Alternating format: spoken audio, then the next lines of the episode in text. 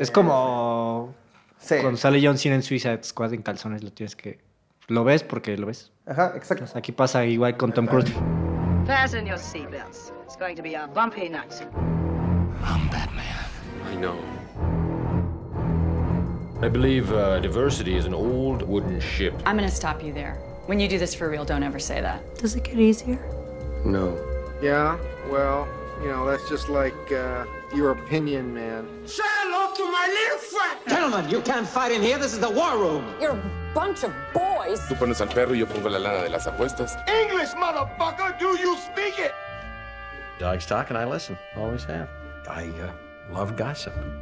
Bienvenidos a tu siguiente película, el único podcast que te ve silenciosamente y te juzga con una mirada dura. Yo soy Alejandro Alfaro. Yo soy César. Yo solo los juzgo con una mirada dura. Tiene una mirada súper dura. Sí. Soy Alejandro. Si lo quiere hacer, sí. Sí, Si te quiere juzgar, sí. sí. Y bueno, ah, esta semana estamos platicando de quizá la mejor película de Paul Thomas Anderson. ¿Existe esa opinión? No, no la comparto, pero honestamente me, me- me cuesta trabajo pensar cuál es precisamente la mejor película de Paul Thomas Anderson. Definitivamente es de sus grandes películas, Paul Thomas ¿Me Anderson. puedes recordar cuáles son las películas de Paul Thomas Anderson, por favor? Ahora que entremos a la a- ahora que entremos a la película vamos a hablar un poquito de, de lo que ha hecho Paul Thomas Anderson, pero básicamente Boogie Nights y recientemente The Phantom Thread y There Will Be Blood. Serían como las cuatro películas que, Ok, ok, entonces que, sí, que sí. vienen a la cabeza y hay muchas, muchas más obras maestras. Sí, sí, está... Ajá, antes de entrar con las noticias, díganme, no les voy a preguntar si les gustó, voy a asumir que les gustó. Les voy a preguntar, ¿en qué momento de la película lloraron? Güey, está muy fuerte, muy mucho.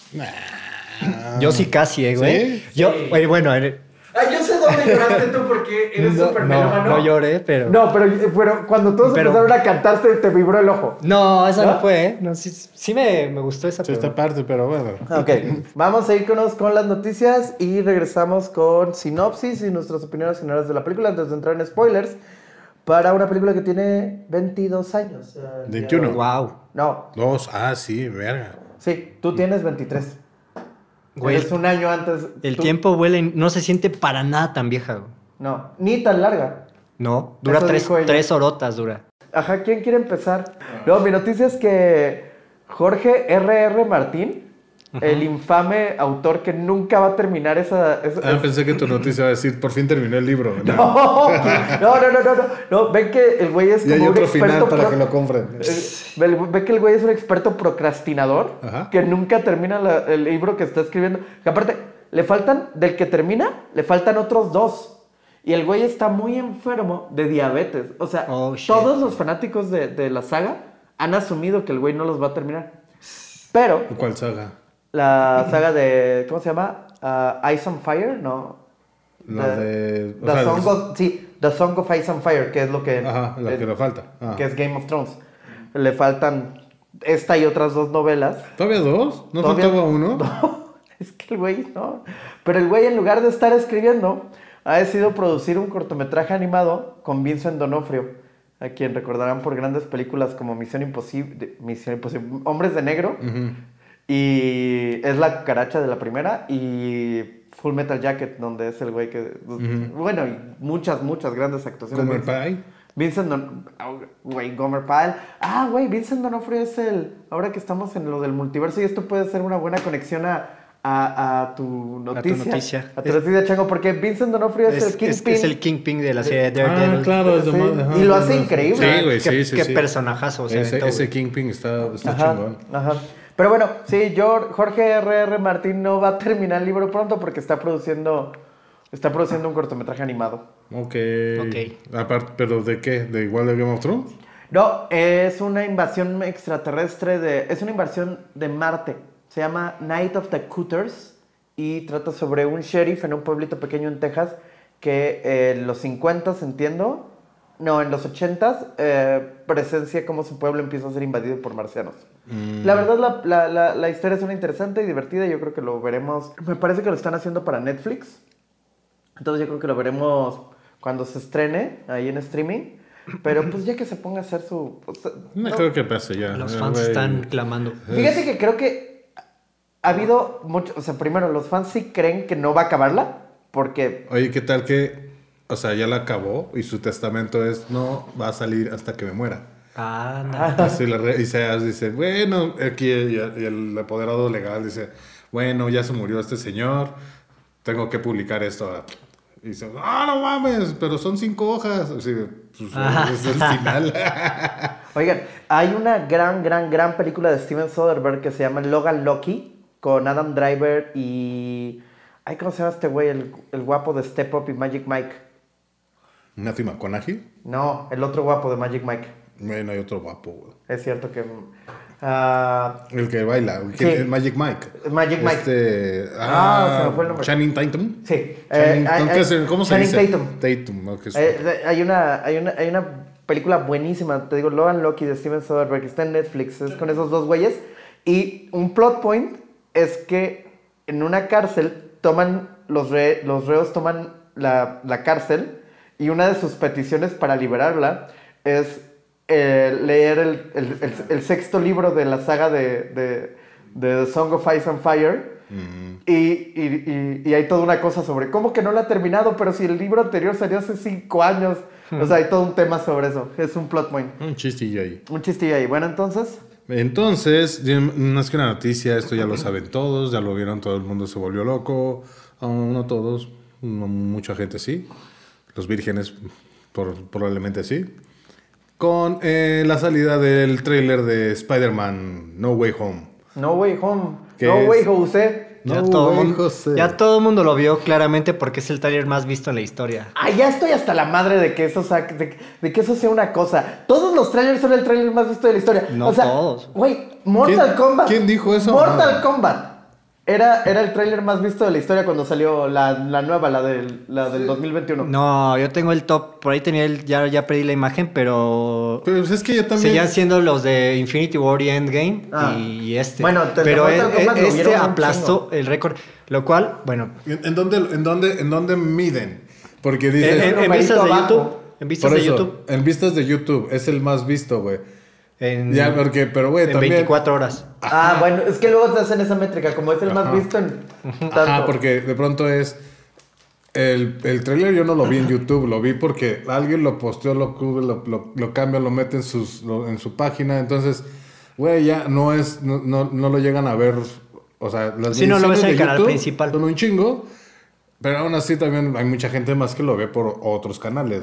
Entonces, eh, pero bueno. Pero eso pasa con todas las películas, entonces no es un hándicap para alguna. Ajá. Siempre lo es, o sea, Sí. está parejo. Sí, pues sí, digo, está chingón. La- lo, que, lo, que, lo que pasó también es toda la conversación alrededor del tráiler, que sale una pequeña esfera del Duende Verde. Que el Duende Verde solo lo vimos en la trilogía de este, Jerry Sam Maguire. Raimi. Ese, Tobey se llama? Maguire. ¿Le llamaste Jerry Maguire? Jerry Maguire. Jerry Maguire sería un gran Spider-Man. No Tom Cruise. Jerry Maguire sería un gran Eh, Spider-Man. show me the mo- show me the show me the webs show me the webs Ya, este pero me parece raro porque o sea que salga que salga dos, dos enemigos de esa de esas de esa saga de Sam Raimi Otro confirmado también es. Electro. dicen porque va a ser Jamie Foxx pero No, ojalá. Jamie Foxx sí está confirmado. Y en la ficha. Kevin Feige ha hablado de que Jamie Foxx está interpretando a Electro. Y incluso no ha dicho, o sea, como cuando le preguntan, ¿pero es el Electro de Spider-Man 2? El güey ya no dice nada. Ajá. Ah, porque claro, cuando, cuando presentaron como todo lo que iba a venir del MCU, apareció como Jamie Foxx en la pel- nueva película de Spider-Man. ¿Cómo? ¿Quién sabe cómo? ¿no? Pero Pues ya vimos cómo. Peter no se cayó mientras Stephen Strange, el peor mago de la historia, Sí, estaba haciendo un pinche... Yo quiero pensar que pasa algo más. Sí, no debe ser esa la explicación de que No. solo que porque Peter se mete al circulito del hechizo No, y, y- y hablando, todo, güey.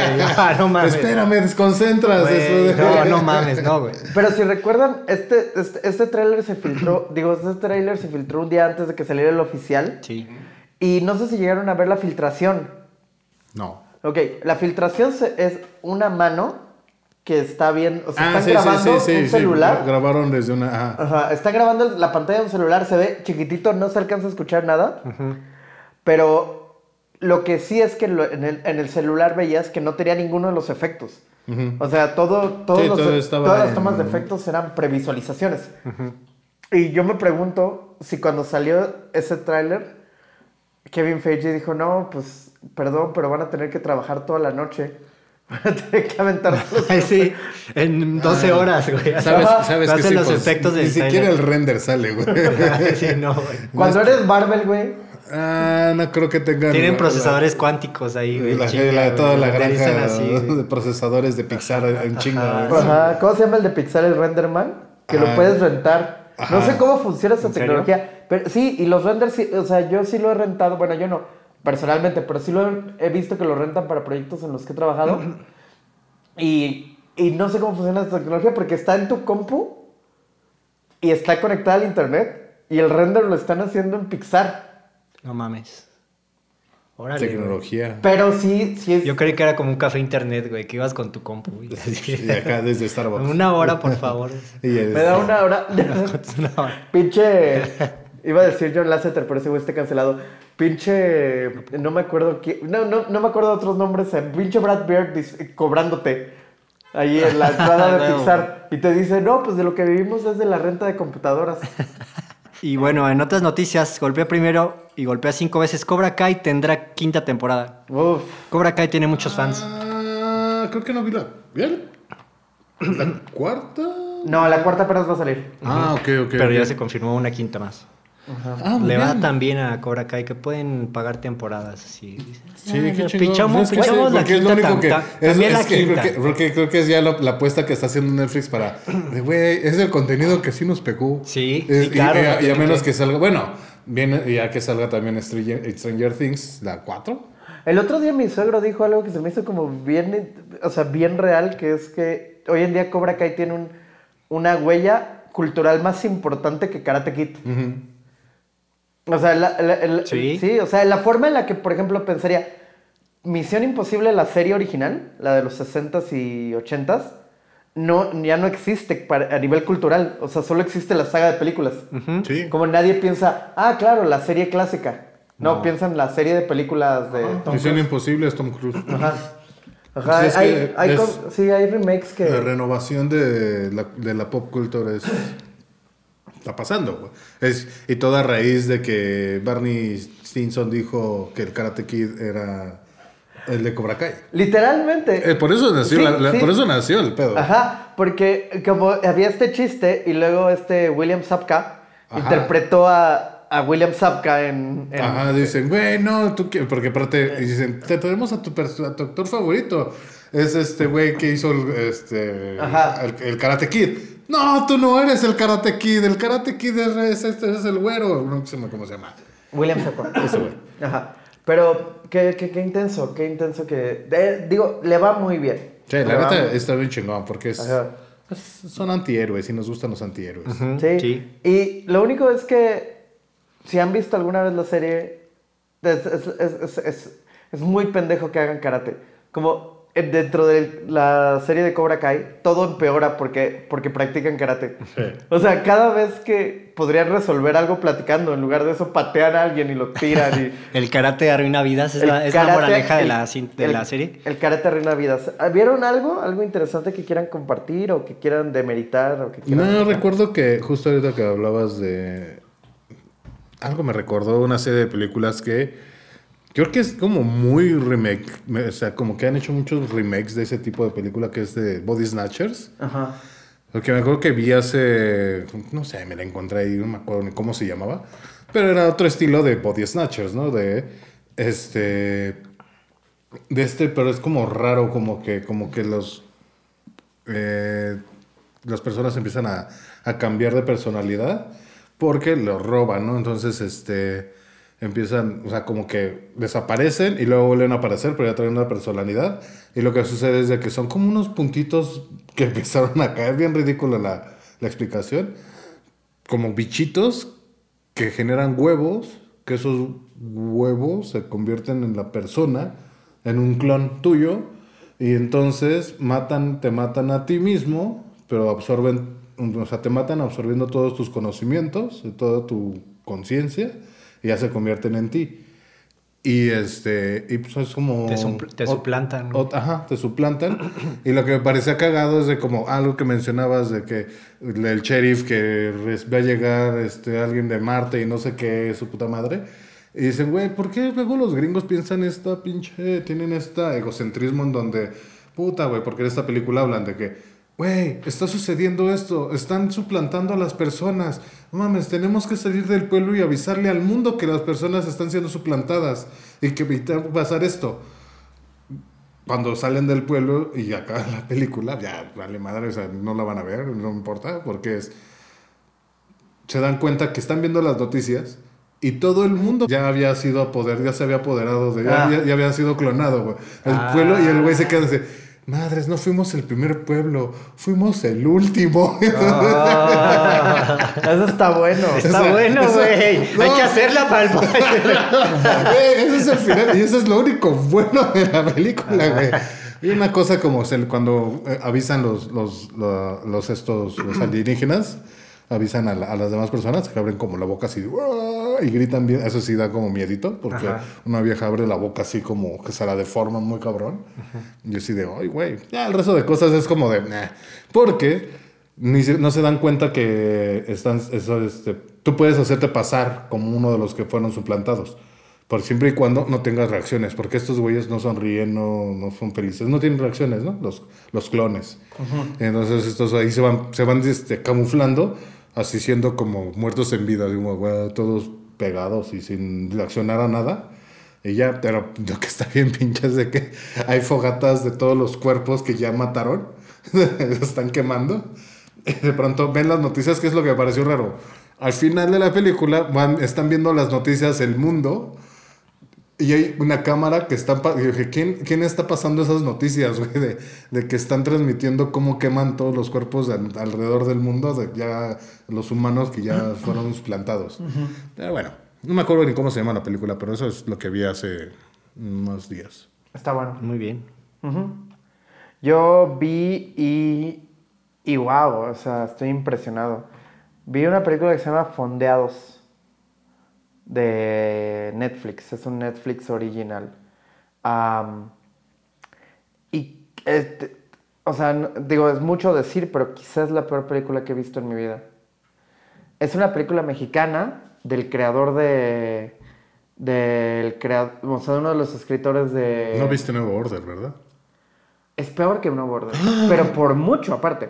Es del creador de, de- Es de uno de los escritores de Club de Cuervos Ajá. y creador de Cómo sobrevivir soltero en Amazon. Es una película tan, tan, tan mala, donde, o sea, todo, desde- de, verdad, siempre es como, güey, hay que ver cine mexicano y por supuesto que hay que ver cine mexicano, pero, wow, me impresiona una película que cada vez que tiene que tomar una decisión, toma la decisión incorrecta. No, aparte, a mí me, me- me- me- me- yo sí me pregunto por qué una película mexicana no tiene, o sea, ¿por qué una película mexicana ah, de comedia no tiene comedia? O sea, O sí, sea, es fondeados. Me imagino que es como algún güey que quiere hacer su pequeña empresa y se fondea a través de una Fondeadora. página fondeadora. Entonces, pero no tenían, se, se nota un chingo que no tenían los derechos de fondeadora. Ajá. Entonces, aparte, la película constantemente cambia de, de- de idea. O sea, es como al principio parece que se va a tratar de que estos güeyes los van a fondear, pero no tienen la app. Pero luego sí hacen la app. Y entonces parece que se va a tratar de que la app es una mierda, pero no, la app es un mega hit. Pero luego parece que se va a tratar de que uno de ellos pierde el piso, pero no. El güey sí, o sea, aunque pierde el piso, pues el equipo que está trabajando en la app sigue trabajando en la app. Nunca decidieron cuál iba a ser No, su, o sea, su o sea, punto de tensión. No, no, no, no, no. Y de pronto es como, güey, ya se nos acabó la película. Resolución, güey. O el, el coprotagonista de la nada tiene un conflicto moral porque siempre quiso ser barista y no dedicarse a... A, A ser millonario. A ser millonario. Que es como, pero ¿por qué no eres millonario? ¡Ah! Rayos, no es cierto. O sea, güey. O sea, por un lado está padre que estén dándole dinero para generar cine mexicano, porque también es como la generación de películas gringas, güey. Es abrumada, eso es absurda la cantidad de películas que hacen y la cantidad de películas basura que hacen, güey. Es increíble. En México no tenemos tanta de esos. Por eso a veces tampoco también somos muy severos a la hora de que, güey, ¿por qué están haciendo, les acaban de dar algo de dinero para hacer una película y hacen esas mamadas? Dicen, güey, pues los gringos hacen un chingo también, güey. Vamos de chance dentro, porque acá, pues, antes apelaban al de este, mejor calidad que cantidad, ahora creo que están pegándole al... Vamos a ver cantidad, a ver cuándo le pegamos, güey. Es, es- es- sí, tal cual. Tiene, ti- sí, es, es eso. Y, y pues nada, o sea, siento que habiendo tan buenas películas, porque hay muy buenas películas mexicanas, luego sí es feo que, que, que le... Que, Pero, los pues, que más lana están... Porque... Pero pues es que ahí está cagado, porque es como de cuando cansada de besar sapos que dicen que está buena, que no sé qué, o que hay como de esas comedias románticas mexicanas. Ay, creo que no he visto cansada de besar sapos. Nunca, pues ahí tampoco, pero sale en Bárbara Mori, creo. Pues, güey, que hagan. O sea, lo que sí es como el, el peor es encontrar también cuál es el estilo del humor mexicano. Que no solo sea el humor de albures y de cine de ficheras, güey. ¿Sabes? O sea, Ajá. ese- esos, esas aproximaciones sí están padres. Por ejemplo, cuando me decían que la de Soy tu fan es mexicana, ¿no? Que ese humor Sí. que estaba bastante chido. Esa serie está bastante chida. Nunca la vi. No. Pero pues bueno. Haga, o sea, Club de Cuervos a mí me pareció chistosa. La de los. Nosotros los nobles fue, fue un putazo. Fue un No, putazo y creo que está buena. Esa, no esa, por ejemplo, me parece que está Es bien. un buen humor mexicano. Ajá, exacto. Bueno. Bueno, esas fueron las noticias, todo estuvo bien. Y A la película. ahora vamos a la película. Ah, ok, Magnolia, ¿les gustó? Sí. Sí. Ok. Sí, sí, Ah, sí, sí pasa la prueba por mucho. Pasa la prueba por mucho. La tuve que comprar. Pensé que la habías rentado. En Amazon la Sí, es, compraste. que, es que la renté en Amazon y me di cuenta que no tenía subtítulos en español. Y Rayos. solo tenía subtítulos en inglés y en neerlandés. Entonces Y- la viste en neerlandés. No, Ah. Ah, antes de empezar, vamos a. Les voy a. Digo, Magnolia la recomendé yo, entonces voy a leer la sinopsis de Magnolia, la película de Paul Thomas Anderson de 1999. La coincidencia, la intervención divina y el destino unen a varias personas durante un día intenso que se convierte en una odisea moral. Y bueno, eso es, un pésimo, eso es una pésima sinopsis. Si yo escucho Sí. esto, yo no, yo no veo esa No, película. güey, es que como en tres horas resumes... ¿Cómo resumes una peliculota de tres horas, güey? De hecho, yo siento que son como tres o cuatro grandes películas puestas en una, güey. O sea, todas las historias que pasan en esta Pues es- alrededor. sí. ¿Qué podrías, o sea, cómo podrías la sinopsis de... Es una serie de historias entrelazadas en las que aparentemente no tienen conexión y suceden hechos o actos. Si les parece, tengo una, te- te- tengo una forma de resumirla. Es Amores Perros, pero con huevos. Nah, bueno, es que no, te digo, honestamente no he visto Amores Perro. No, está bien. Pero esta tiene huevos. Ok. Sí, diferentes. Diferentes, huevos. Diferentes dos. diferentes tonos, pero sí es... Digo, ambas, am- ambas, hablando de la, de la comparativa, porque creo que se puede hacer una comparativa entre ambas, ambas transitan sobre la, la, lo que llaman el serendipity, como estas correlaciones humanas y estas casualidades y coincidencias que unen a la gente y que las separan también. Em, otros temas que creo que son muy fáciles de percibir dentro de la película es los padres, el- los errores y los abandonos de los padres. Todo, casi todas las relaciones son de, o de un padre hacia un hijo al que abandonó o de un hijo hacia un padre que abandonó. O sea, ah, em, Relaciones amorosas, la, culpa, fallidas. relaciones amorosas fallidas, la culpa, la, la, la- Es que no es, es- El regret, ¿cómo se Ajá, el este. Ay, güey, a ver. lo- Los arrepentimientos. el- los arrepentimientos. Los sí. arrepentimientos. El arrepentimiento y la soledad interna de todos los personajes. Sí. Y también, ah, vaya, ¿quién iba a pensar que Tom Cruise podía actuar? Güey, es la mejor ¿Actuación? actuación de la película. Sí, y es Sí. que tiene varias, pero güey, qué, actuación del Tom. Jul- a del- Julianne del Moore Tommy, también se rifó, Julianne Moore también, güey. Fue el papel, fue, creo que tuvo un poco menos presencia. Ajá, O sí sea, sale menos. Pero creo que sí, Julianne Moore como esta linda.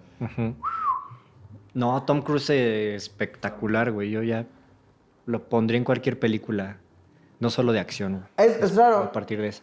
la verdad es que tienen muchísimo tiempo y yo creo que Tom Cruise no va a volver a hacer una película realmente de drama.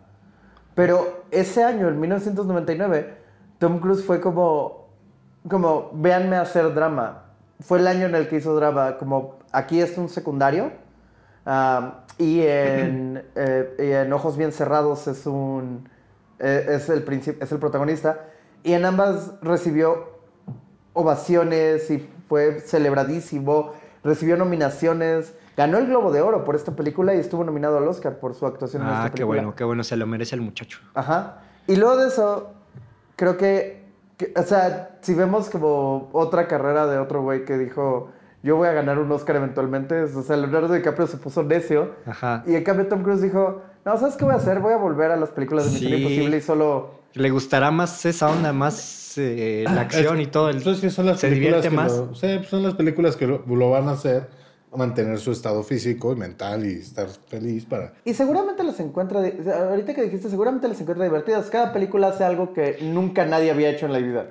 Y es que él, él, por ejemplo, no, no, no casi usa lo menos posible los stunts, güey, los, los, los dobles de acción. Según él, él no usa. Ajá, Ah, él- exacto, y él casi es- todo. él escala ese entonces, pedo, ajá, él cabrón. escala, Él se escala avienta todo. Khalifa. Sí, Entonces no siento que sí se ha de divertir filmando. Le gusta divertirse filmando, ¿no? ¿y Acá qué- haciendo cosas no- locochonas. ¿Cómo no se va a divertir cuando dice Mission Accomplished? Ah, exacto. Me encanta que, que al final de esa película le dice el güey como, no mames que dijiste eso. Sí, güey, no jaló, güey. Ay, sí, sí, sí. Eh, Siempre recordaremos a Tom Cruise como el ganador del Globo de Oro por esta película, nominado al Oscar, y el güey que, se, que, que- que despegó en un, en un avión, al lado de un avión, afuera del avión. Sí. ¿Saben que en los Tom Cruise y Paul Thomas Anderson hicieron un infomercial que salía en las noches en canales como Cinemax? ¿Ves que Cinemax tiene su programación de medianoche? Ajá. Caliente. Y tiene infomerciales como de. O sea, hasta la fecha, tiene infomerciales de. Agrándate el pito, toma esto para tu erección, más poder. Y ellos hicieron infomerciales. ¿Neta? Y lo programaron para. O sea, sí, Como- durante parte de la promoción. promoción de la película eran infomerciales donde Tom Cruise salía anunciando Seduce and Destroy por Güey, qué 49.99. chido, güey. Vale, está chingón. Ajá, sí está chingón. Los directores de esta película, lo- lo- los directores de Uncut Gems, es- esos güeyes vieron, o sea, una de las primeras cosas que les hizo decir como, güey, queremos hacer cine, es que estaban viendo Cinemax de madrugada, cuando eran niños casi. Y de pronto dijeron, no mames, ¿es Tom Cruise? Verga, ¿qué está haciendo Tom Cruise ahí? No mames, está anunciando Pedo, sí. ¿En qué acabó? Exacto. Y luego cuando se enteraron que era una campaña, dijeron como, no mames, "No el cine es mames". mamoncísimo. Es cabrosísimo.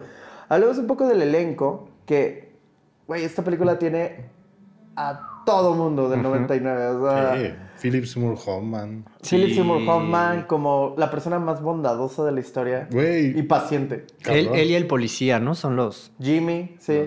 Y a John C. Reilly, que John- güey, Ajá. Josie Riley interpreta el- la, la- la línea romántica de esta película porque cuando... Parece que, que, que Paul Thomas Anderson se acercó a todo el elenco y le preguntó como, oye, ¿qué te gustaría hacer? Y cada uno de ellos le dijo como, ay, ¿sabes qué? No he hecho esto, bla, bla, bla.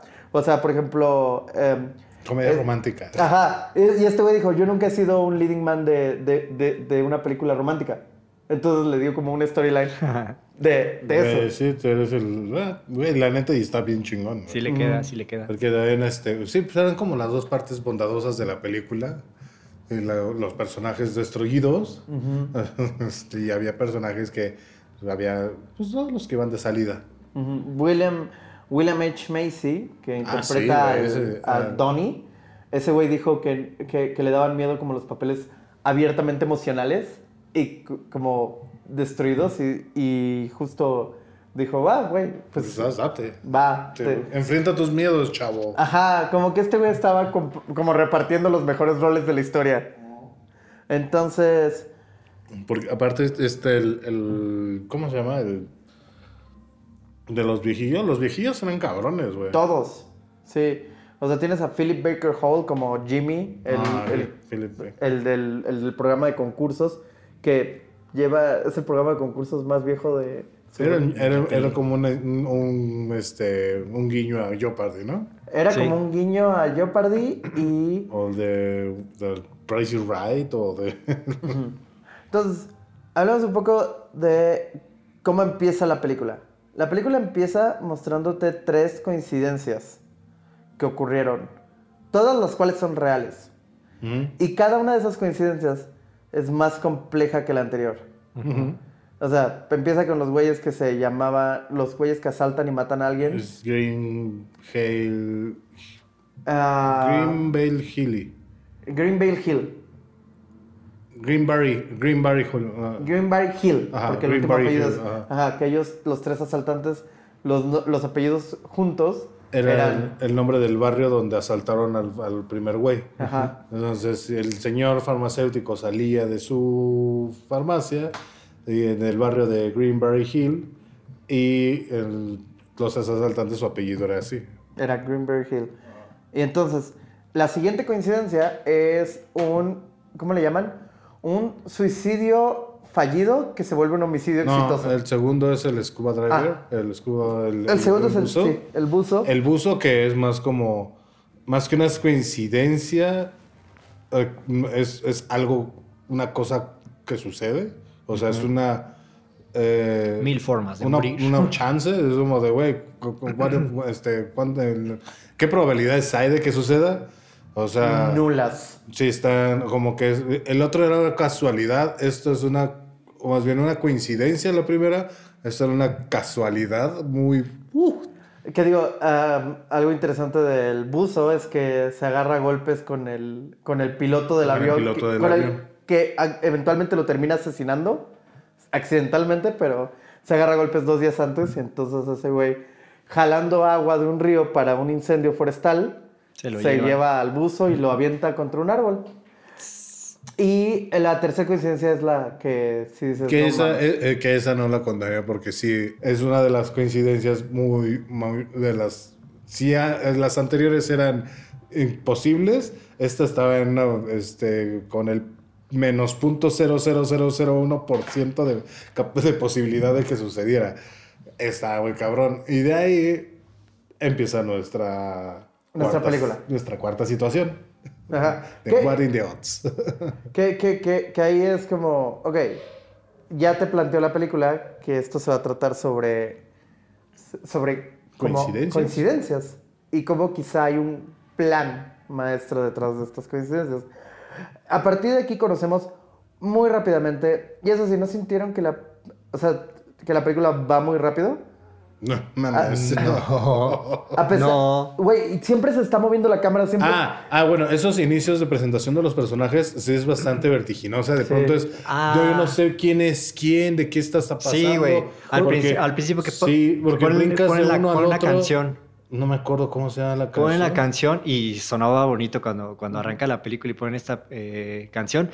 Pero están, eh, como dice Alex, están todas las viñetas, todo- todos los personajes, ta, ta, ta, ta, pero no quitan la música y yo sí, sí, me, sí, sí no entendía nada. Esa Ajá. parte, la Creo neta, que- no la pasé bien como experiencia. Dije, no, a ver, quiten la música, que no estoy entendiendo nada. Ajá. Y es esa que, parte es sí va muy rápido. como- Sí. Porque justo no Creo que entendía. es como parte de que sientas como, güey, ¿qué está pasando? Pues sí. Porque no Sí, sí, sí, entendía qué difícil. pasaba, quién era, el- quién era. Estaban presentando a Donnie, pero de pronto Donnie no, porque te tenían que presentar que era un programa de concursos y de pronto como que volvían a la tele y en la tele como que volvió a ser el programa de concursos, veías otra cosa y brincabas de un lado al Sí, otro y era como que...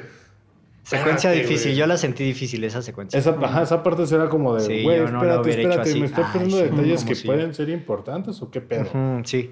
Sí, ándale, no sabes si tienes que cachar cada palabra, porque no las cachas todas, güey. Todos están hablando y encima la canción no entiendes ni madres. Y luego, por ejemplo, Pero- cuando presentan pero al bueno, ya de ya no luego baja. al, al niño o al papá al que le tienes que poner. O sea, Sí, porque la ajá. cámara te guía, ¿no? Te va guiando que le tienes que poner atención al niño y no al papá, porque al papá ni siquiera lo aparece. Como, no, no, ni- solo está en la, solo como voz. No O ves sea, la cara del papá hasta ajá, muy adelante hasta- de la sí. película. O sea, que lo veas realmente es hasta que Sí, llegan al a la sala de la... Ajá. Pero bueno, ya de luego ahí ya baja el ritmo, ¿no? Y ya Sí. te empiezan a contar bien, bien Que de es cuando baja con el poli, ya cuando... Ah, que el poli parece que está... Yo pensé que estaba como en... Yo no me acordaba de, de- de cómo empieza cuando empieza. Yo pensé que el poli estaba como en un programa tipo Cops porque va hablando. de lo difícil que es ser policía y ves que está hablando Sí. y de pronto la toma corta, corta al frente y se, ves que va hablando solo. Güey, porque, Es súper pero es que, tierno, Jimmy. pero está cabrón porque el, el güey está desde su casa. Ese que es como una persona bien chida, bien noble, bien respetuosa, que sabe sus cosas, que, y- pero estás viendo este programa, o no sé si es un programa o no sé qué, como de estos de soltero de los ochentas, o porque es como, la película sucede como en el 80 y algo, ¿no? No, O sea, creo que fue- sucede en los noventas. ¿Sí? Sí. Sí, no es, no es como que... O sea, poco antes de, del 99, que es, pero como 95 o algo así, o sea. Ok, porque está viendo este programa, entonces él se está bañando, como que la narración del tipo que está ahí en el programa dice, soy un tipo de 32 años, y no sé, parece que está presentando este, indirectamente a la personalidad del policía, que este- está chingón, y después está viendo ahí cómo está recibiendo sus órdenes, el güey está solo, güey, camina hacia su patrulla con una escopeta al hombro, todo macho chingón, pero solo, güey. Este, empieza a hablar en la, en la patrulla. Qué diciendo- bueno que no perdió la escopeta. Sí. y de pronto así, y, güey, sí, pues, está cagado porque está solo, güey. Sí. Ah, el, el- el elenco ya ahorita ya hablamos de Philip Baker Hall, Phil Seymour Hoffman, ya hablamos de William H. Macy. También sale Alfred Molina, el eventual Doctor Octopus. Ah, pero ese es. Sale solo una escena. am, y sale solo una escena. Pero en la película anterior, Paul Thomas Anderson hace esta película después del éxito que tiene Boogie Nights. Mm, Y a Boogie Nights le va tan bien que New Line Cinema le dice, güey, queremos los derechos de tu siguiente película y no te vamos... O sea, ¿qué quieres? El güey pide control total, control sobre la edición final, control sobre el marketing. Que, o sea, quiere... Que- y aparte, güey, ¿cuánto creen que costó esta película? Ah, o sea, sin Unos- pagarle a los actores. Sí, es muy no, diferente. ya, ya, con todo, con todo. Unos 30. 37. Ah, mira. 37 millones de dólares. Sí, no es una película barata para nada. No, tampoco Sí, es yo creo que, yo No, creo que pero la, para la un lana se drama- fue en los Bueno, actores. sí, sí, peso para- pesado. Ah, para un drama y aparte considera, es un drama hace 22 Bueno, sí, años. en los 90, Ahí sí, ah, o sí. sea, Sí, si cuentas simplemente Tom Cruise, güey, ya te, te lleva un cacho, güey. Ya. si cuentas no, Tom Cruise, ah, Tom Cruise hizo este papel por mucho menos lana de lo que. ¿Sí? Ajá, sí, como 5. Bueno, sí, es un cacho. Pero si lo llevas a, o sea, con la inflación estamos hablando de casi 80 millones de dólares Sabe, pues, por un drama. Muy cara. Ahorita vamos a hablar de algunas de las cosas que costaron bastante dinero. Ese Yo es sé un cuál. dramón, ese es un dramón. Ajá. Pero, pero también sale Luis Guzmán, por ejemplo. Ah, sí, como que. Se pelea con los- se pelea- pelea con niña, no mames, güey. Ajá. Y, y tenemos, y por supuesto, em, Julianne Moore y Tom Cruise, que si Uh, lo más cercano que tenemos a protagonistas son ellos dos. Que, que cuando vemos a Tom Cruise descubrimos que es un gurú de lo que hoy en día es estas cosas de, o sea, ya hay como toda una cosa alrededor de, de estos programas de seducción. Sí. Pero creo que en ese entonces no eran tan presentes o algo. ¿Hay programas de seducción ahora? Güey, Sí, sí hay gurús y todo, claro. gurús de seducción Sí, y que sí, te hay. dicen, que, que justo te dicen como, trátalo como un juego. ¿Neta? Y, y, y, y- Sí. y toda su, todo su esquema está basado, son horribles y son una mierda. Son justo como TJ Mackey, nada más que ese güey, pues luego entiendes por qué era así. Ajá. Pero en el, en el caso de los, de los seductores, no, nunca lo entiendes. ¿Neta existe ahorita Güey, eso? todos sus programas se Sí, basan güey. en manipulación ¿En dó- emocional. ¿En dónde está eso, güey? ¿Dónde viste Instagram. eso? ¿Neta? Ah. Y luego te Hay, cobran hay mil seminario, o sea, lo mismo que hace este compa, hay seminarios. Pero ya hay un chingo. Libros. O sea, a mí me salen YouTube. como de, güey, este, ¿quieres aprender a invertir? Y yo, que nah.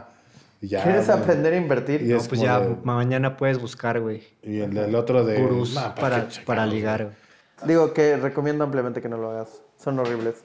Am, y eh, ¿saben quién sale? Eh, Thomas Jane, pero no se ve.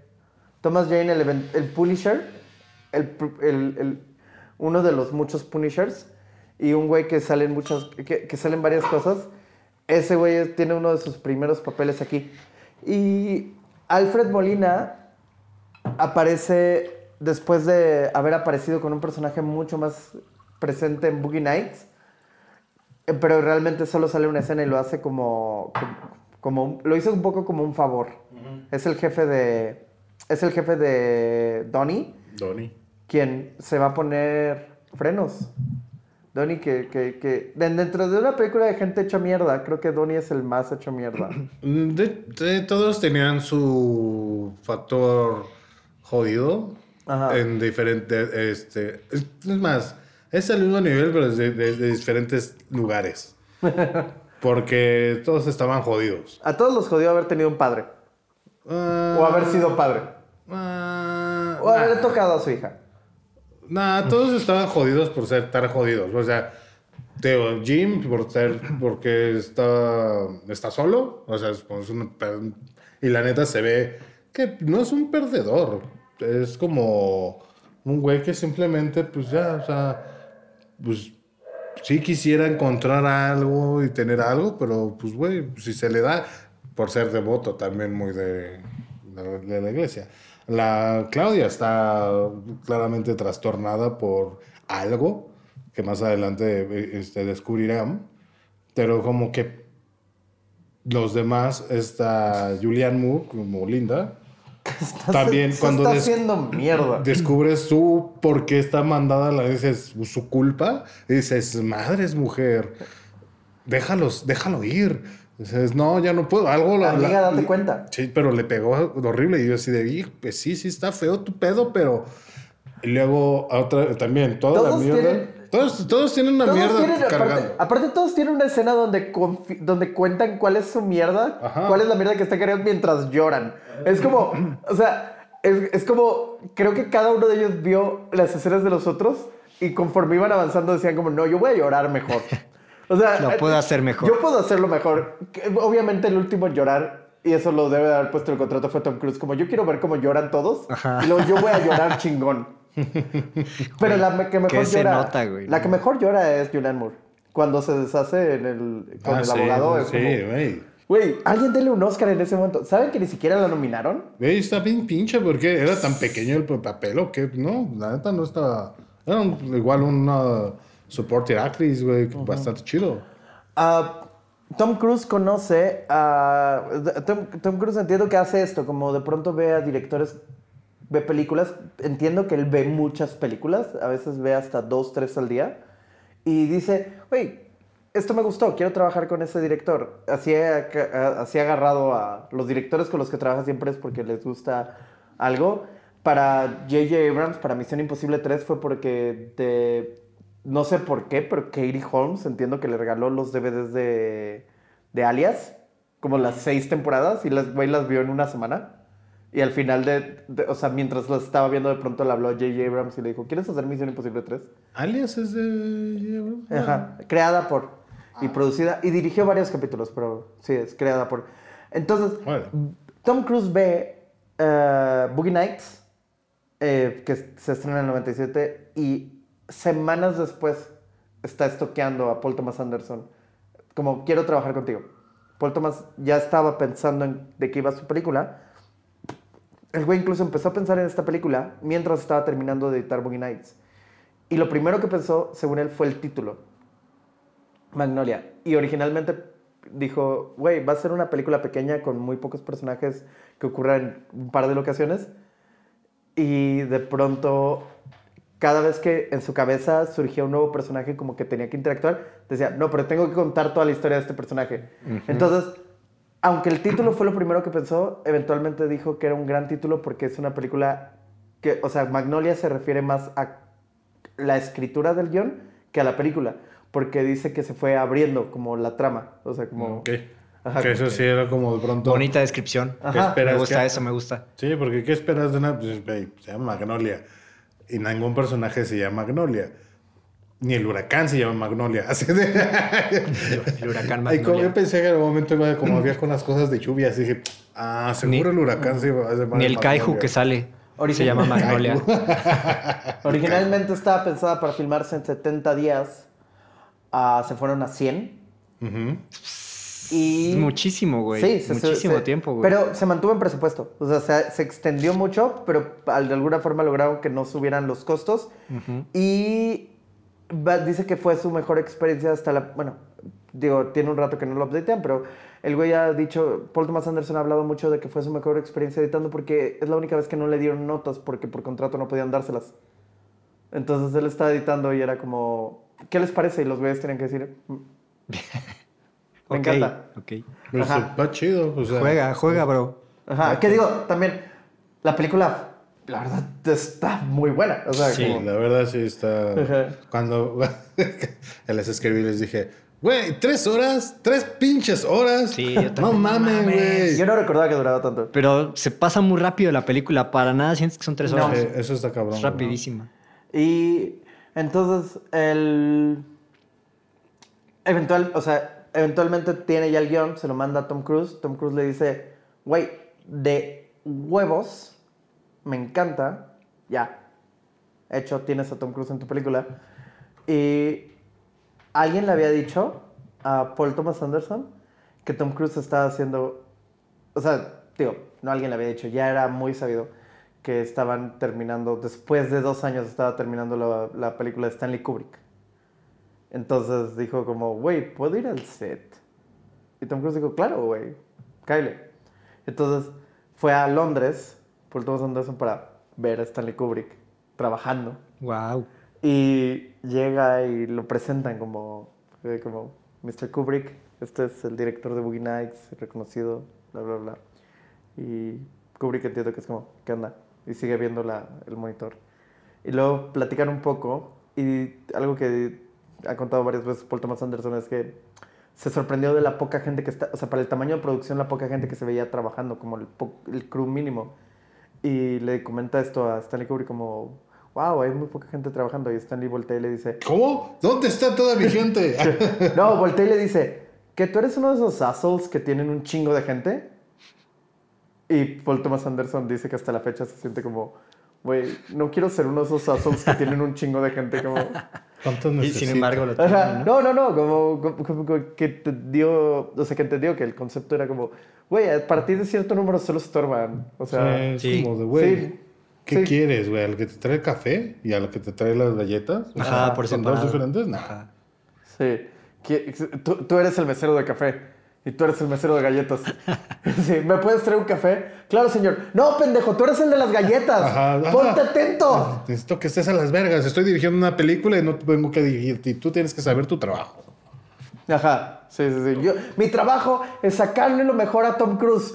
Ajá. Y tu, trabajo es sacar, es- es sacarle mejores galletas. El mejor café. Termina golpeándolo.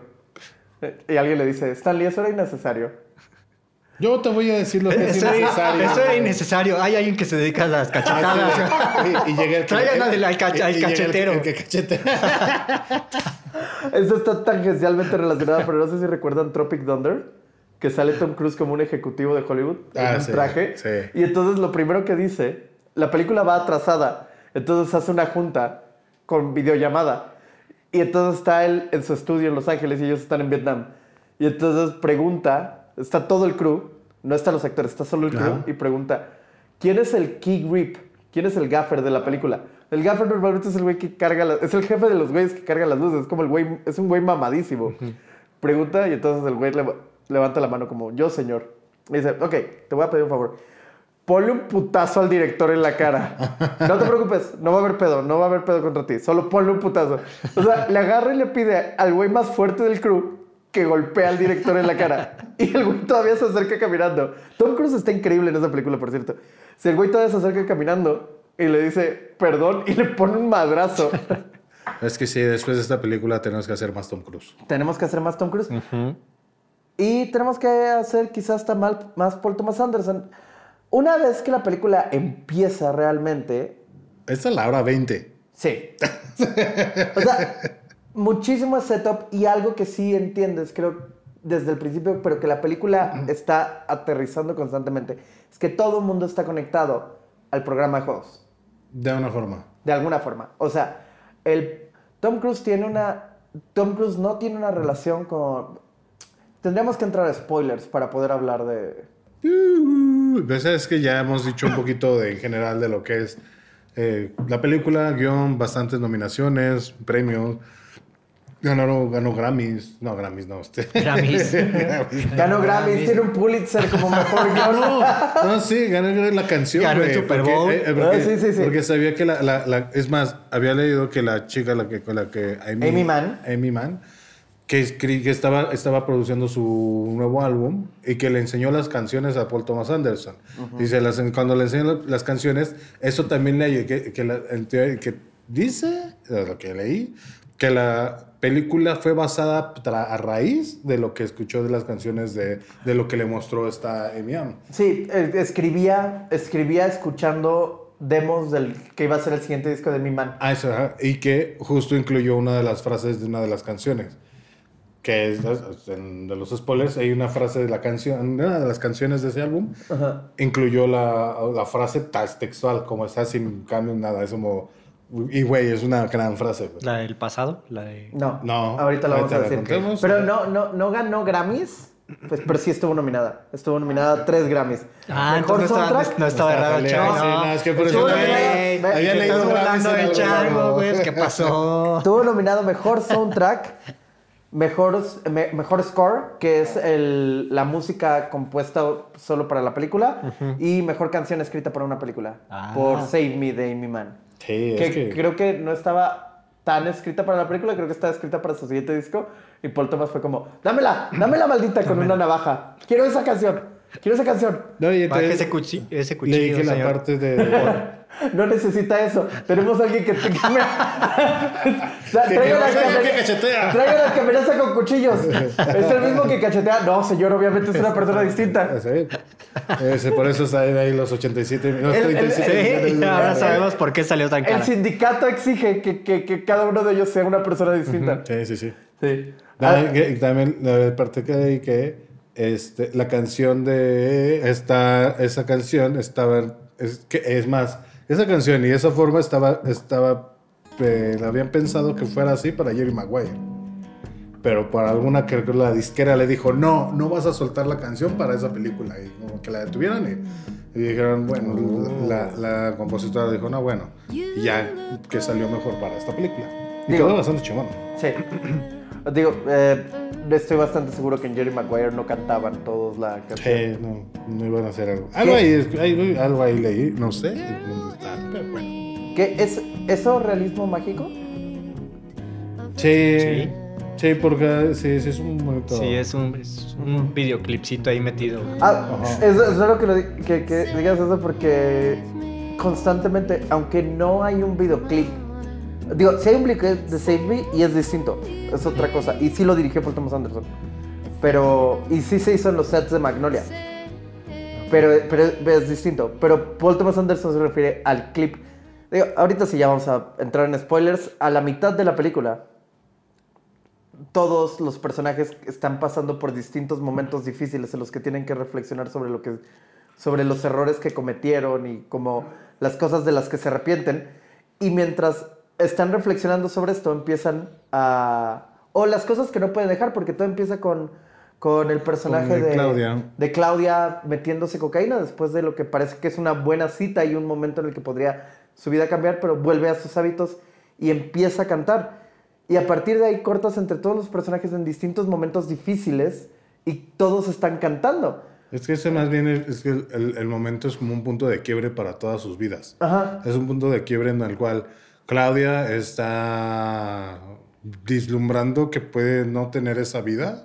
Al mismo tiempo que decide tenerla, porque que tal cual se están seguirla. metiendo. Sí. El policía está con los nervios de, güey, es que no sé si tenga que salir de... Por, pues porque él, él le pide la cita, güey, y se iba a ir todo pelele así de, bueno, ya me voy. Y le cierra la puerta, sentí bien gacho que le cierra la puerta, hijo, y, le- y el seguro, y luego, luego que la azota, casi la azota, y, la, y el pobre así de, chale, güey, ya quería que me fuera esta morra, y bueno, y a la chingada le tocó, y quiero salir contigo, bueno, así todo torpe, y pobre mujer, estaba güey, en crisis todo el tiempo, güey. Imagínate tener esa cantidad de drogas. Sí, la neta estaba bien Sí. pegada, güey. No, le pegaba, pero duro. Sí, fue el Pericax.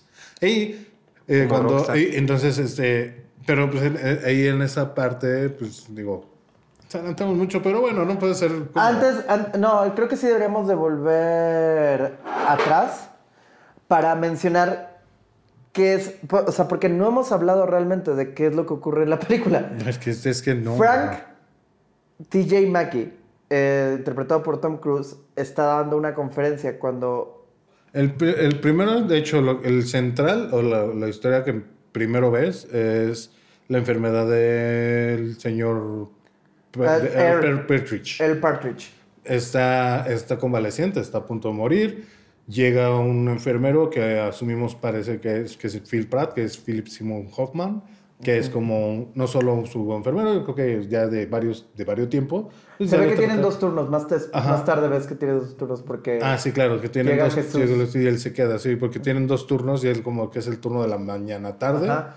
Y luego lo cambian, pero pues como que ya él le toma mucho cariño al, al papá, bueno, al señor Pedrich y él, y él en sus desvaria, en varias, como sus desvaríos de la enfermedad, del que ya está en estado terminal, eh, comienza a alucinar, a recordar y a tener esos remordimientos de conciencia de hablar de Lily, que no sabemos quién es Lily, y hablar de su hijo Jack, que empieza a decir, no, pues, mi hijo y mi hijo, y le pide a, a Phil, al enfermero, que lo busque.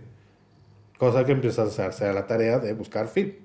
Mientras vamos viendo a un Donnie que está el programa, o bueno, No, bueno, ahí la forma en la que conectan es que Earl Partridge es el dueño de una casa, de un, de un estudio, de una productora que produce el programa de juegos más, más viejo, más longevo, que, donde el, que, que se llama What Do Kids Know, y el conductor de toda la vida es Jimmy Gator, que es el papá de Claudia, y quien también se está muriendo de cáncer. así es. Ajá, cáncer no operable, y está ya, entiendes que ya está en las últimas, aunque está dando shows, el güey sí está como, ya, ya, ya, Ya, ya están pedos. Ya, ya, ya. ya, ya está en pedos. Entonces, mientras esto está pasando, el, en- o sea, mientras Jimmy se está preparando, ves que están esperando un niño y luego cortas a ese niño que es Stanley Ujú. y Stanley eh, llega su papá, por, por, por él llega tarde y lo lleva al estudio. Y ves que Stanley tiene una presión enorme de parte de su papá, porque su papá tal cual los tiene como una máquina de hacer dinero. Incluso todo el tiempo, todo el tiempo mientras están de, de camino al estudio le dice como tienes que generar, tienes que ganar ese dinero, tienes que ganar ese dinero ahorita. Sí, que es el, el abuso del, del padre hacia el hijo, que es como un poco el reflejo del abuso que en algún momento el- eh, las otras figuras paternas también tuvieron hacia sus hijos. Que las figuras paternas como es el Pete- Pe- eh, Partridge, que está muriendo, y este, ¿cómo se llama el otro? Jimmy, Jimmy, Jimmy Gator. Jimmy Gator, que también no sabemos a todo este momento cuál fue el, el dilema con su hija, pero fue y visita la casa de su hija, donde a cual, al momento en que la ve, Claudia ve a este güey, a su papá, lo manda a la chingada y se ve claramente consternada por él, cosa que la manda más a la chingada porque venía de haber tenido un one night, one- one night stand con un hombre X. Se ve que pues, la está pasando mal y no tiene direct rumbo su vida. Y entendemos que es por esa situación que viene por parte de alguna separación con el padre. Sí, y como se pone a gritar desesperada en su departamento, le hablan a la policía y ahí llega Jim, no Jimmy, no su papá, sino eh, El policía. El policía, el bueno. policía John C. eh, Reilly. John C. Reilly, que es raro, Claudia tiene dos Jims en su vida. Uno malo que va de salida y uno bueno que va de entrada. Ajá. Ajá. Coincidencias, Casualidades. casualidades, serendipities. Ajá. Entonces, Jim llega a visitar a Claudia y ahí es donde se enamora con una muy mala taza de café, se enamora al verla. No, se enamora al abrirle la puerta. Ves la cara de John Cena, al abrir los ojos que... Dios mío. Luego, luego, ¿verdad? ¿Qué parece? Luego, luego. Mientras esto está, está pasando, un ex concursante que es el que tiene el récord hasta la fecha de What Do Kids Know, Del Eh, más ganador. ajá, de más, gana- de más juegos ganados, es un güey que le está pasando súper mal. Donnie lo conoces en el dentista y está hablando de ponerse frenos, aunque todo el mundo le señala que no necesita frenos. Y luego llega al trabajo, llega, llega a su trabajo, llega tarde y lo corren. Y lo corren en una escena súper humillante, donde aparte le señalan que el güey, Salomón Salomón, ha sido súper buen pedo con él durante muchísimos años, durante dos años. Entonces Donnie, despedido, se va a un bar a ver What, a ver what Do Kids Know y sentirse de la mierda. Mientras está... Y si entendemos que es un lugar al que frecuenta, porque la mesera se acerca, le dice, ah, volviste, ¿qué quieres? Una coca de dieta. Y ahí vemos como el por qué va a ese bar. Porque está enamorado del mesero. Que, digo, lo entiendo. Ese mesero está súper hot. Sí, está muy hot. Sí, está, güey, pero los brackets, güey. Olvídate de los brackets. El güey está. El, el güey, la verdad, ¿Tenía estaba brackets? muy hot. Sí, sí, Sí, tenía por brackets. eso Por eso ya- le quería o sea- poner brackets. Ah, Por eso el güey cuando lo ve, se No lleva la mano a los labios este Donnie y es como de, oh, los brackets, como si fuera a tener una conexión con el bartender al ponerse brackets. güey. Que Donnie tiene tan pocas herramientas emocionales que creo que sí. O sea, eso es como todo el tema de Donnie. Que el Porque no- también él es, él es el, el futuro de lo que podría ser, si es lo que podría ser Stanley, Ajá. por ser un, un hijo abusado por sus papás, mm, que le bajaron, o sea, el, el niño creó y generó y ganó y hizo un chingo de lana de ese programa, pero se lo quedaron los papás. en el momento en el que canta. En el momento en el que cantan todos. Ah, sí, es- que- es- Donnie sale con su cheque de fondo. Porque lo tienen marcado en la pared. 100,000 dólares, Y ves ¿no? 100 mil dólares en el 68. Era o sea, eso es como. O sea, el güey ganó. Tenía como- un millón de dólares, Ajá, el güey ganó como un millón de dólares que los papás le robaron. Hijos de la chingada. O sea, y nunca tengan papás, señores. Eso es Sí, lo que la película no. te enseña. Sí, es el mensaje principal. El mensaje principal No es que nunca tengas papás. papás. y cuidado con los sapos. Así de, este, el, el mensaje es, los Reyes Magos son los papás y los papás son del diablo. No es cierto, no, es cierto, mamá. ¿No escuchas esto? No es cierto. Te amo. empieza, el, empieza el programa y en paralelo, Frank TJ Mackey, Tom Cruise, está dando un curso sobre seducir y destruir, que es una cosa que hoy en día está anunciadísima y todos hemos topado alguno de esos anuncios sponsoreados en Instagram horribles. Yo no. No, pero tú topas los de... Es, es lo mismo, solo que te enseñan a invertir. Ah, sí, esto. claro. Ajá, todos son estafas. Sí, pura O sea, estafa. Tom Cruise, no, Tom Cruise es- es- está increíble y la verdad es que desde que aparece, aparte aparece con, con la música de 2001 de fondo. Ah, sí. Ah, está muy bueno. Sí, que- que, que- eh, que aparte tiene los brazos como a los lados, como si fuera como Buzz Lightyear, Ajá. con, con- con- con una luz atrás de silueta. Porque aparte de esa, esa canción es específicamente para, de- para No. la película de 2001. No, no, no, no. Esa sí hablaba Zaratustra, es una pieza clásica. Ah, ok, ok. Disculpen mi, mi su- falta de conocimiento en la música clásica. No, detallito que dimos en el, en el podcast de 2001 es que se hizo un score para la película de 2001 y Stanley Kubrick mientras la estaba editando, mientras estaban escribiendo la música, él ponía piezas de, de, de, de piezas clásicas. ópera. Piezas clásicas de... de- ¿Música de- clásica? Ajá, de música clásica. y cuando... Y le editó, editó la película contra eso. Y entonces cuando, cuando, llega, cuando ya llegó la música, Stanley Kubrick dijo, ¿por qué pondría esto? Y tal cual le dijo esto al compositor, le dijo, ¿por qué pondría tu música si tengo los mejores autores de la historia? Gratis. Ya, no, No, creo ya- que gratis. No creo que gratis, pero güey... Sí. ¿Sí? Son de- ya cuando, Sí. o sea, toda la música clástica ya es de dominio público. Ajá. ¿En serio? Si es este, la música clásica es por las reglas, dependiendo de las leyes de cada país de, de derechos de autor. Pero la música clásica, o sea, aquí pues, tienes, eh, tú tienes derechos de autoría de una canción, son vigentes hasta como 80 años, creo, o 100, o no sé cuántos, 5 mil. Menos de... Sí, cinco Menos- mil años. Menos, Menos- menos de como 100. Menos de 5 mil, como si... Entre ¿Qué ochenta pedo se con- quedó así de ¿Qué pedo con esta conversación?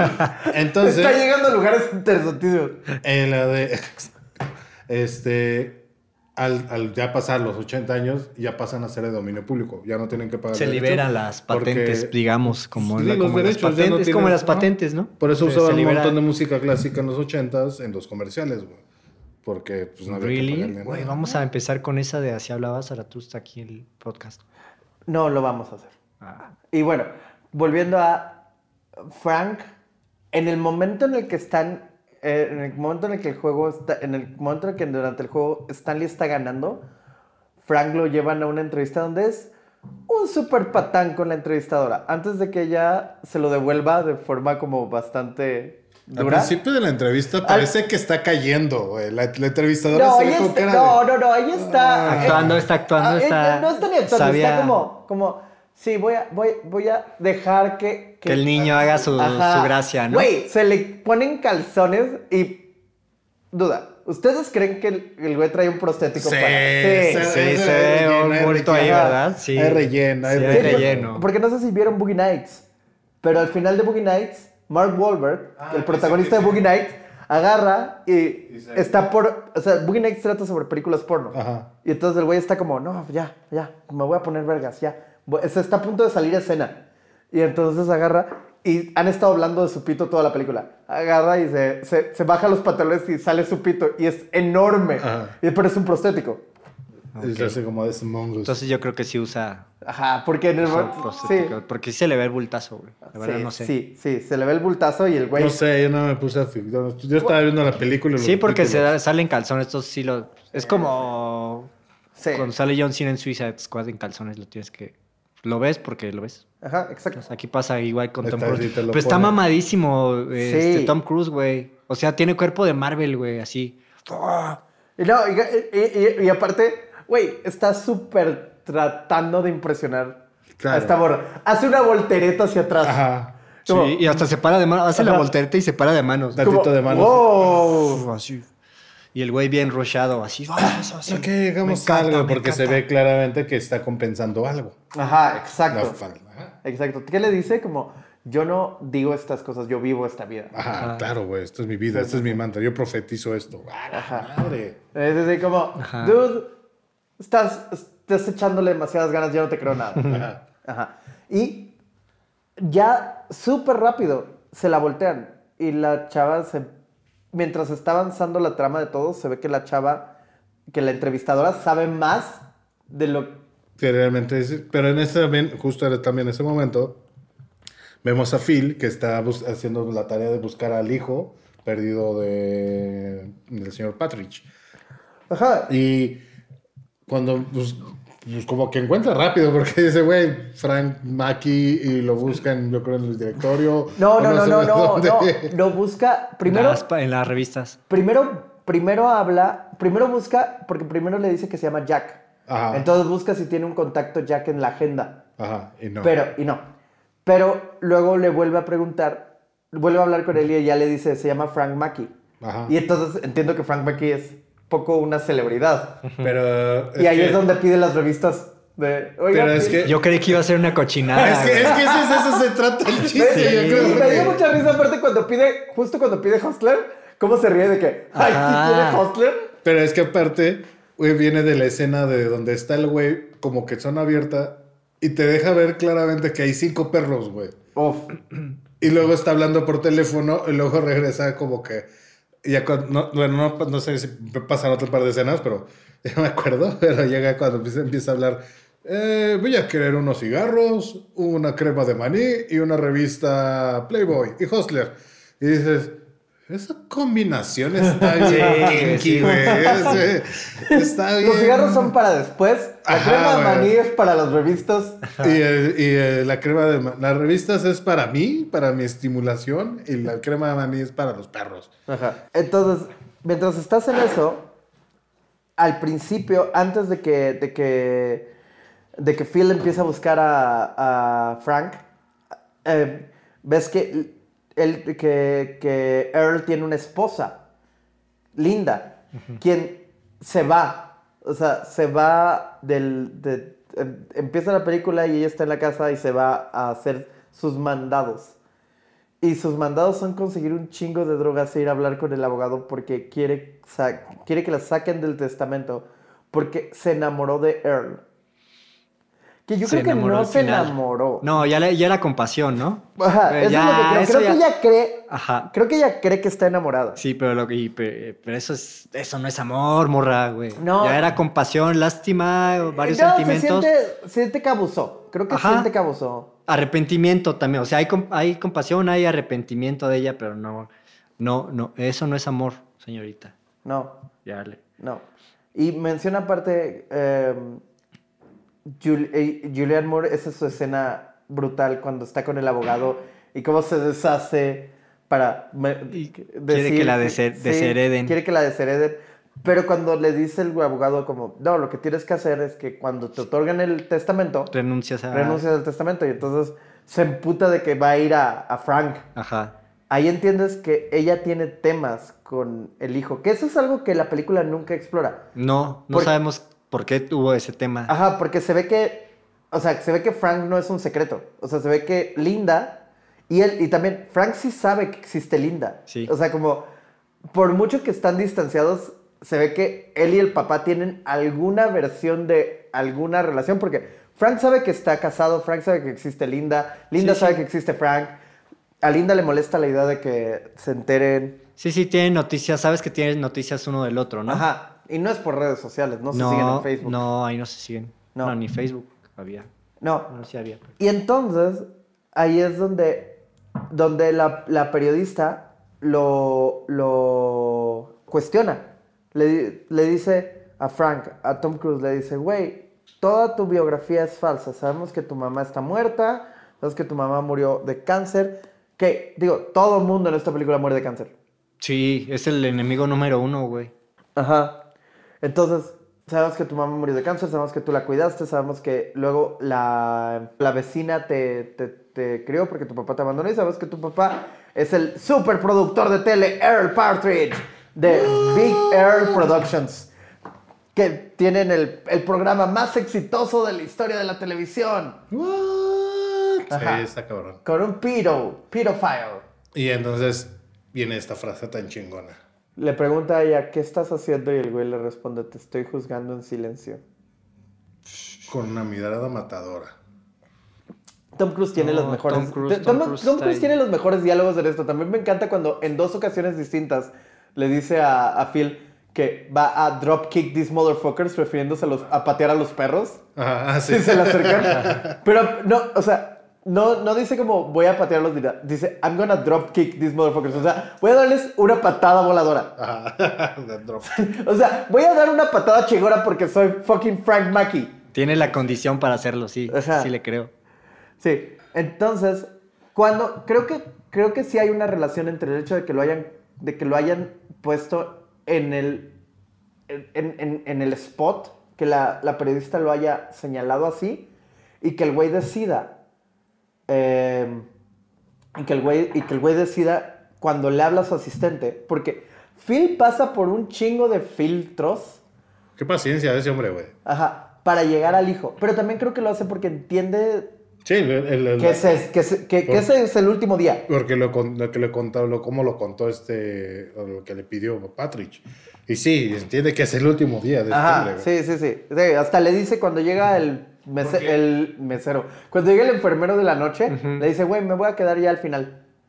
Sí, porque aparte, Sabía que no, y, y- está, o sea, que en estos momentos también que de revelaciones está Linda, la esposa de Earl, está con el abogado diciendo, güey, quiero cambiar el, el testamento, no puedo hacerlo.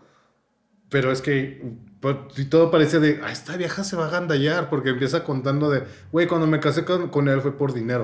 Y lo único que quería era, era su dinero. Pero ahora que ya está cerca de morir, quiero cambiar el testamento. Pues, empiezas a, como que saca de pedos, dices, güey, pero pues no seas culera, le vas a quitar todo. Dice, pero es que tú estás en el testamento, hasta el mismo abogado está. Pero sí. Pues es que vas a recibir todo. Y dice, sí, pero es que ya no lo quiero. Porque al final ahora me he enamorado de él y lo amo y sí lo amo cabrón y, ya y me siento terrible porque lo engañé, le engañé un chingo de veces y también dice unas, unas buenas líneas ahí de, güey, la, pa- este, se la chupaba casi a todos, se la chupaba. ¿Qué, se sí. la- qué- qué es lo que decimos César y yo? Que, que- que es como, güey, esa morra no está, no está enamorada, solo se sentía de la mierda porque fue una mierda y porque Seguramente en el momento de la enfermedad, pues le permitió conocer a Earl como persona y empatizar en el plan de, güey, quizá no eres un culero. No, y también, porque ya él, él- él había sido un culero con la ex esposa y el hijo, que los abandonó. Pero cuando esta, esta mujer, Linda, revela eso, dices, madres, entonces, ¿pero qué le doy para que no sufra? No quiero sufrir. Pero después nos damos cuenta que en realidad no era para él. Muchas eran para ella, sus... Y, pero hace una gran actuación ahí Julian Moore cuando está en la farmacia y los güeyes, los dependientes, la están juzgando así terrible de... Este cóctel está bien bueno para la fiesta. Hasta me cayó mal el güey así de... Ah, no, ese güey... Terrible, güey, así de, Ah, güey. oh. Te vale verga, güey. Te vale 25 kilómetros Es de como verga. cuando llegas a comprar condones al Oxxo y comentan. Como llegas con alguien y te- es como voy a comprar un 6 de chelas y me da unos condones. Y vas con una chava y es como, uh, o sea, como hacen algún ruidito como, ay. No, yo no, yo- no hago esas cosas, güey. O sea, bueno, sí compro condones, pero no compro con la chica presente. Es un mundo Es libre. que no, porque es- está pinche, güey. Es, es de la chingada que te estás juzgando. O sea, el de la tienda no te juzga a ti por comprar los condones. Va a juzgar a la chica, güey. Eso es lo que no debería, por eso hay que hacerlo, Sí, porque no, no deberían de pasar. juzgar a nadie. Y no deberían de juzgar a Julianne Moore porque lo que dice es cierto, ella tiene recetas para todos esos medicamentos y es cierto que es demasiado y es cierto que en varias ocasiones le dicen, señorita, si combina estas cosas se podría morir. Sí. Sí, la Y todo cuando le preguntan, que era para ¿qué es lo- echar fiesta. ¿Qué es lo que tiene para tener, para pedir todas estas este, enfermedades? ¡Te vale madre! Y explota, güey, cabrón, Sí. güey. Y, güey, ahí su, su crisis es... Que lo que parte que no me encantó mucho es como de... eh, reflejan que las dos mujeres, personajes de, los, de las vidas que están relacionadas, bueno, que, estamos, que están, están presentando, las dos tienen unas crisis, güey. O sea, y los dos viejos tienen muchos resentimientos y muchos arrepentimientos, güey. Las dos mujeres están en una crisis personal muy interna de, güey, se sienten mal consigo mismas. Y los otros hombres, güey, eh, Jim está este, claramente trastornado por su soledad. Y Jack también está. es- su forma de lidiar con ello fue crear su seduce y. ¿Cómo? Eso sí destruye. Seduce y destruye. Que digo, creo que no está bien que destruyas. No, con seducir. Ajá. Sí, no me gusta la segunda parte del plan. Ah, y lo que sí es como el, el- el- el- el- abuso de los dos niños, o sea, porque aquí hay dos niños, uno adulto y uno chavito siendo abusado. El adulto sigue, sigue estando abusado por el pasado que lo, que lo lleva, que lo mantiene así como en una... viviendo de sus glorias pasadas, de que soy el niño más inteligente, dices, ya no eres un niño. Pero güey". no hay, ni siquiera hay una gloria, o sea, como el güey está, sí, el güey se aferra a una gloria que ya no existe. Y el, y el chavito fue el único que, bueno, que medio consciente, ¿o no? De, del abuso que le están haciendo, que no lo dejaban ir al baño, güey. No, no, está, está, brutal cuando se pone, cuando tal cual le pregunta, a- agarra y le dice como, Jim- empieza a hablarle al conductor, o sea, porque el chavito está ganando y luego empieza a perder porque está muy nervioso porque aparte Se está haciendo pipí. se está haciendo pipí y luego, porque el güey dice constantemente que tiene que ir al baño y le dicen, todo el mundo le dice que no puede ir al baño. Y entonces eventualmente se hace pipí. Y, em- o sea, va perdiendo, no va, no va adivinando las preguntas, que aparte ves que es brillante, o sea, el güey Sí, canta sabe ópera. todo, güey. De pronto, güey, le canta cabrón. Güey, los otros dos niños están ahí de Pero no- pasmazos. Son ¿no? los peleles, los otros dos, y, y eran los que más se jactaban de, no, deberías No de tener sabía un nada, manager". ¿eh? No sabían No, nada. nada.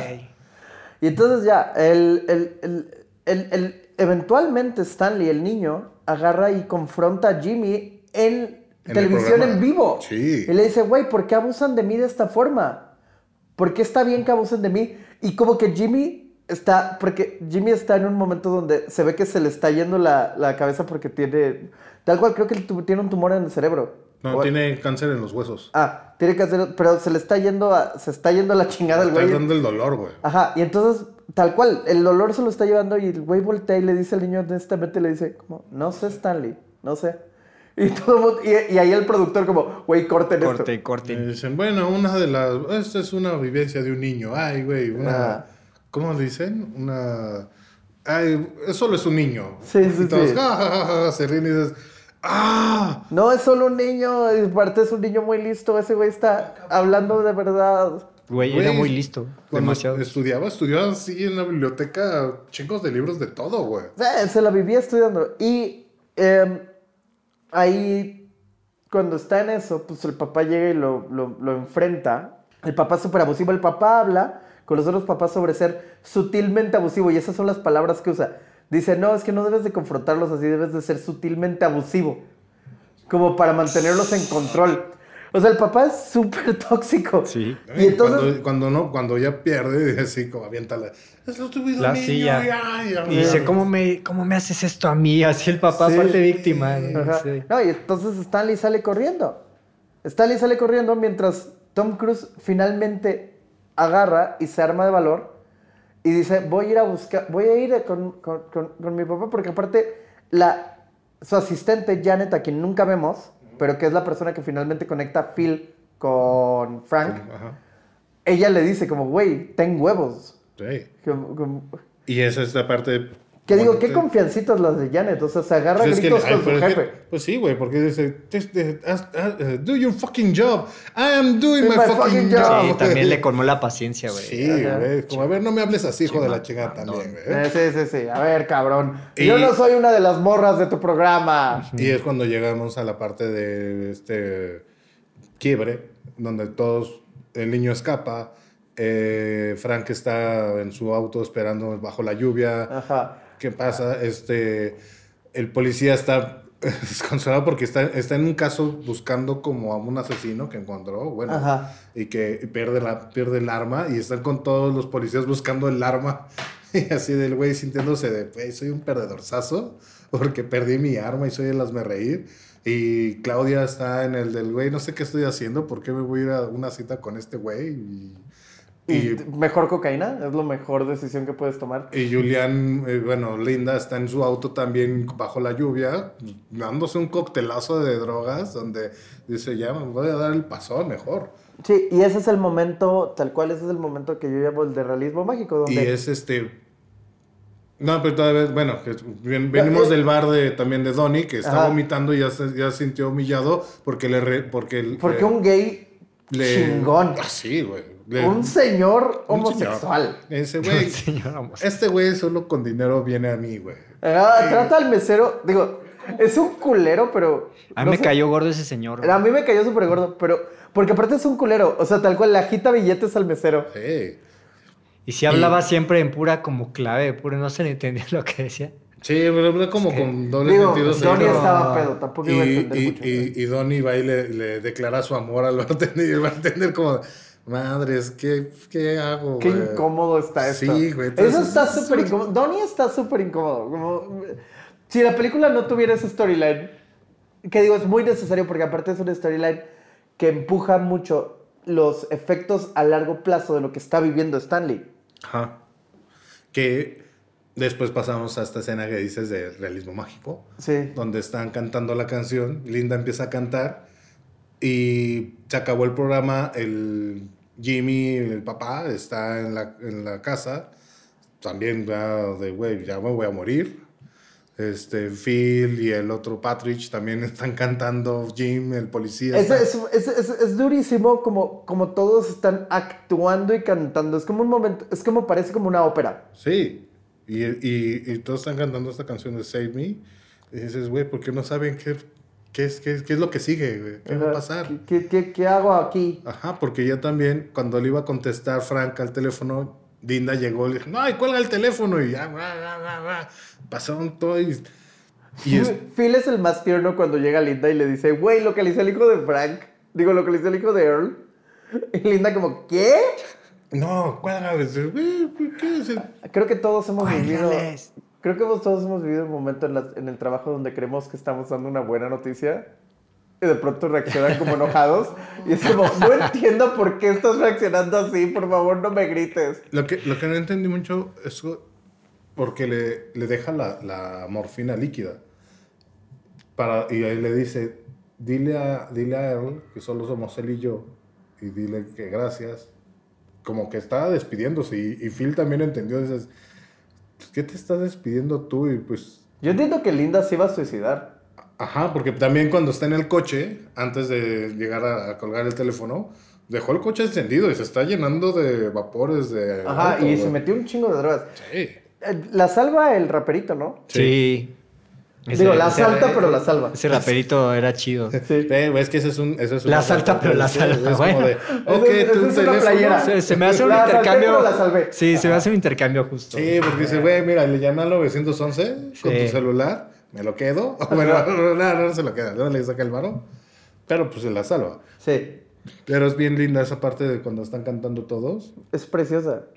Y, y te digo que, que, que, que es, es- es chistoso que lo hayas dicho como el video, como un- que le hayas llamado un videoclip porque chis- eh, a modo de chiste Paul Thomas Anderson se suele referir a él como el videoclip más caro de la historia porque tenía, por el talento involucrado. Sí, claro, güey. sí. O sea, como, como no mames, güey. O sea, ¿qué videoclip tienes a Tom Cruise? Julianne Moore, güey. Phil- Philip Seymour Hoffman. A todos. Y después de eso llega Tom Cruise, se arma de valor, llega a casa, empiezan todos a cerrarse, Ajá, a, cerrar, ajá. a cerrar los círculos. Tom Cruise llega a casa, eh, o sea, llega con Phil y con Air, Llegan a los enfrentamientos. llegan ¿no? a los enfrentamientos, que es donde se sienta y está como, güey, te odio, le dice a Air como, eres el peor papá, te detesto. No estuviste, mi No mamá estu- sufrió, espero que te duela porque Ajá. mi mamá de lo odió, le Y de pronto empieza a llorar y es como, no te vayas, hijo de puta. Y todo el mundo así, ah, puta madre. Y mientras también está la parte de la cita de Jim y Claudia, y donde muy linda, como de, no, vamos a ver, es que yo soy, estoy hecho un desastre y no quiero que me odies y hagamos un, hagamos un trato. Vamos a hablarnos, vamos a decirnos las cosas y vamos a decir todo bien. Sí. Que ahí esa es la línea de la, de la que se acaba de, la, De de la una de la canción. que dice este bésame y así pum y como que se besan y dicen ahora que ya te ya nos conocimos No vamos a volver nunca nos vamos a volver a ver. Y dices, no, pero ¿por qué? No, ya, vete. Y tú dices, güey, no, espera. Y fue como, y, y se va, y, y Donnie. Donnie va a Don- hacer Donnie algo de- decide, Donnie a decide abusar más de su jefe y robar, asaltarlo. Entonces, agarra, llega al, al trabajo, se roba de la caja fuerte y de camino a... De, de- de camino De regreso. de regreso decide, dice como, no, no mames, no, No, voy ¿Qué a... estoy haciendo? What the Sí, fuck? sí, empieza a tener un pedazo de lucidez. Dice, no, las- ¿qué estoy haciendo? Que le pasa al lado la ambulancia que lleva. Porque para este momento Linda ya te- tuvo una sobredosis. El raperito le habló a, a- al, al- al 911. Llegaron por ella y pasa al lado la ambulancia con, con Linda. Y la ambulancia pasa al lado de la mamá de Claudia que va rumbo a ver a Claudia después de que el papá de Claudia, Jimmy Gator, el Philip Baker Hall, el, el güey El que era el host, presentador. el presentador del, del programa de concursos, Le confiesa a la esposa que ¿Qué? fue, primero fue infiel. Y le dices, ¿para qué me dices esto? Pero bueno, está bien, te entiendo, no pasa nada. Lo cual hace que ella se arme de valor para preguntarle por qué Claudia no nos habla. ¿Qué le hiciste? Y el güey le dice, Creo- ella dice Ella piensa. Que abusé de ella Que lo- sexualmente. Me toqué, me dijo un día que la toqué. ¿Lo hiciste? Y él dice, no me No me acuerdo. acuerdo. Madres, güey. No puedes decir eso No, sin, no, no, sin no, ser no, culpable. la, la- la- la- la mamá tiene toda la razón. Como cuando le dice, güey, tú sabes lo que hiciste. O sea, no es algo de lo que no te acuerdas. O sea, no es como, oye, güey, accidentalmente. No mames. Y ahí cierras el del por qué las crisis de Claudia y dices, madre santa. Pobre mujer. Pobrecilla. Claudia va drogándose en el taxi rumbo de vuelta a su casa. Y de nuevo, todos estos güeyes están teniendo ahí, no diría tanto un momento de crisis, sino como están teniendo, incluso el mismo Jimmy están teniendo como un momento de, de, de, de, de- de soltar. De, de- de- de asimilar su situación. Bueno, no tanto asimilar, sino más bien es como de... Sí. ¿Están entendiendo en dónde están parados? Donnie aceptó quién es y está regresando el dinero, está, que no puede entrar por la puerta porque rompió la llave, entonces tiene que trepar, está Y- trepando un poste y, y Jim el policía va pasando de regreso de la cita, también como desconsolado y así de, ¿qué pasó? ¿Por cómo la cagué otra vez? Ajá. Y ve... Que y su- trepando el poste. Ajá, en su forma de él ser un buen policía, dices, bueno, a ver, no, tanto, no hagas eso. Regresa por él y el momento de más ¿Qué pedo? realismo mágico. Sí, no, ahí- ahí sí, ahí sí, 37 ahí millones de dólares en ranas. Sí. ¿Qué pasó ahí, güey? Qué ¿Qué- bien qué- hechas, güey. Sí. Ok, primero que nada, él no sabía. eh, eh, eh, Paul Thomas Anderson no sabía que está mencionado en la Biblia cuando está escribiendo esto. Ajá. Pero alguien le dijo, y entonces por eso está integrado dentro de la, dentro de la película, está integrado que es Y un pero creo que sí bíblico. existe un caso Pero ha habido real. Varios casos. de que sí, llovieron Ajá. ranas, güey. Sí, ha habido varios casos en los que han llovido ranas. Incluso cuando le estaba contando el guion a Philip Baker Hall, al que interpreta Jimmy Gator, Philip Baker Hall mencionó una anécdota donde una vez él estaba en, en la carretera y empezaron a llover ranas y se tuvo que orillar en lo que dejaban. Y, dijo como, güey, aparte fue peligroso porque las ranas estaban súper resbalosas. O sea, como el resto del... o sea- lo que terminaron de llover ranas. Entiendo que las ranas se pueden inflar. Entonces, en ciertas condiciones atmosféricas, tal cual, se elevan junto con, el, con, con la evaporación.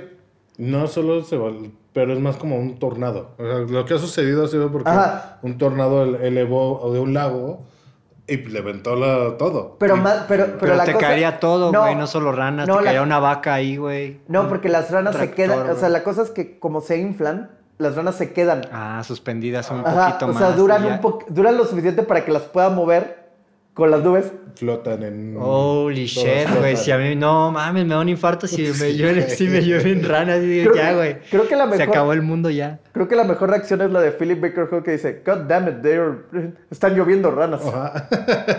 Y aparte se oyen, pero pesadotas.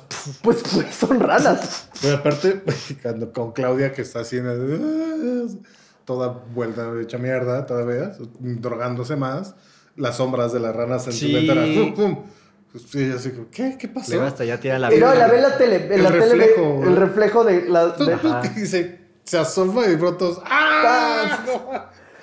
y, eh, y, y, y Stanley que está... Que, güey, que, que como tierno es que el lugar donde se va a refugiar Stanley es en la biblioteca de su escuela. Ujú. Y di- Stanley está súper tranquilo. Dice, ya, ya ha pasado. Pasa. Es, ah, es algo que pasa. Es algo que pasa. No es común, pero algo que pasa. es algo que pasa. Que es también cuando estás en, el- en la habitación de en la casa de Claudia, la cámara te lleva a una pintura y dice It happened. It- Ajá. Ajá. es de- ¿Cómo dice? Sí, in it happened o It happened. algo así. Creo- de- sí. es como que Sí, esto ya- esto ha hay pasado. cosas ya re- reforzando de qué es la película, de las pues, Coincidencias. Hay coincidencias y hay cosas que suceden. Extrañamente, durante la película, cuatro personajes distintos, ninguno de los cuales es principal, menciona que están lloviendo. No, no es cierto. eh, uno de los principales, eh, Jim, el policía, sí dice que están lloviendo perros y gatos, que es una expresión, Ajá. es un idioma gringo, como they're raining cats and dogs. Y no, they're raining frogs. Que ahí, cuando... ¿Qué Pero sí- significa esa parte? Pero, pero si hubieran llovido perros y gatos.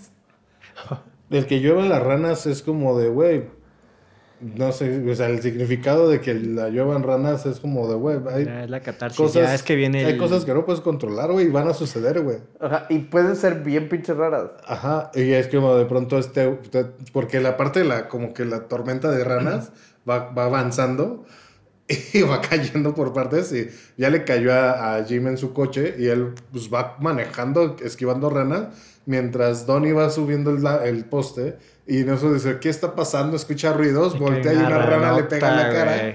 y se rompe los dientes. Y güey, ahora que sí piso, necesita, ahora sí necesita cirugía reconstructiva. Y, y, se lo, y, lo, y, y lo lleva, o salva, bueno, lo arrastra Jim para que no le sigan cayendo ranas. Porque, güey, que te maten por ahogamiento por ranas. Bueno, Que puede, puede haber pasado porque sí se ve que es un chingo de ranas. sí, y la mamá ya llega a la casa y ahí es como de el- la relación de salvación de las personas, de la conexión de salvación que tiene la mamá con Claudia, decir, ya quédate aquí, no hay pedo". Jim con Donnie. Jim con Donnie.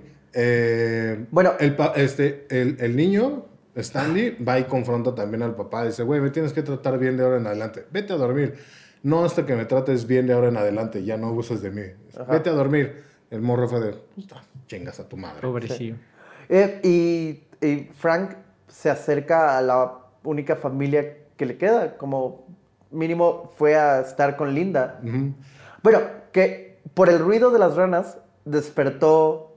Ah, eh, pero es que despertó, pero nunca, pero ya estaban drogadísimo y es lo que mencionaban, que una vez que les des esta morfina, No, yo creo que sí reconoce... ¿sí? Yo, yo, yo sentí que, que había algo en su mirada como, güey, llegaste. Y ahí es, cuando puede, ahí es donde muere. No, Él y un decía, perrito. ah, el perrito, que también lo vi cuando, cuando llega Frank. Y pues yo había contado que eran cinco perros. Y cuando llega Frank, abrir la- le abre la puerta así, porque no entendía por qué la abría así tan poquito. Ah, después, ah, es Ah, porque por los perritos, perros güey. salen. Sí, yo también, era muy, era muy raro que lo abriera así tanto. pero- Y entonces ya cuando ves, "Ay, hay cuatro perros. ¿Por qué hay cuatro perros? ¿Dónde está el quinto? Había cinco, ¿no? Y me quedé pensando, pero había cinco. Y así, ay, Ay, de las las pastillas. yo creo que, yo creo que ese güey dijo como, güey, yo me voy a ir con Earl. Eh, Pero aparte es bonito porque lo sacan también en una sí, camilla. y, güey. y- y cubierto así como de- Yo creo que lo enterraron con él. Sí, Sí. sí, yo creo que lo enterraron con él. Digo, antes de pasar de la escena de los ranas, quiero primero decirles que ninguna rana salió lastimada. Esto lo hicieron con una combinación de 15.000 ranas de plástico que hicieron, basadas en una rana que Paul Thomas Anderson dice que es una rana especialmente fotogénica llamada Popeye, que, de, de la cual tomaron un scan tridimensional e hicieron un modelo y todas las ranas las...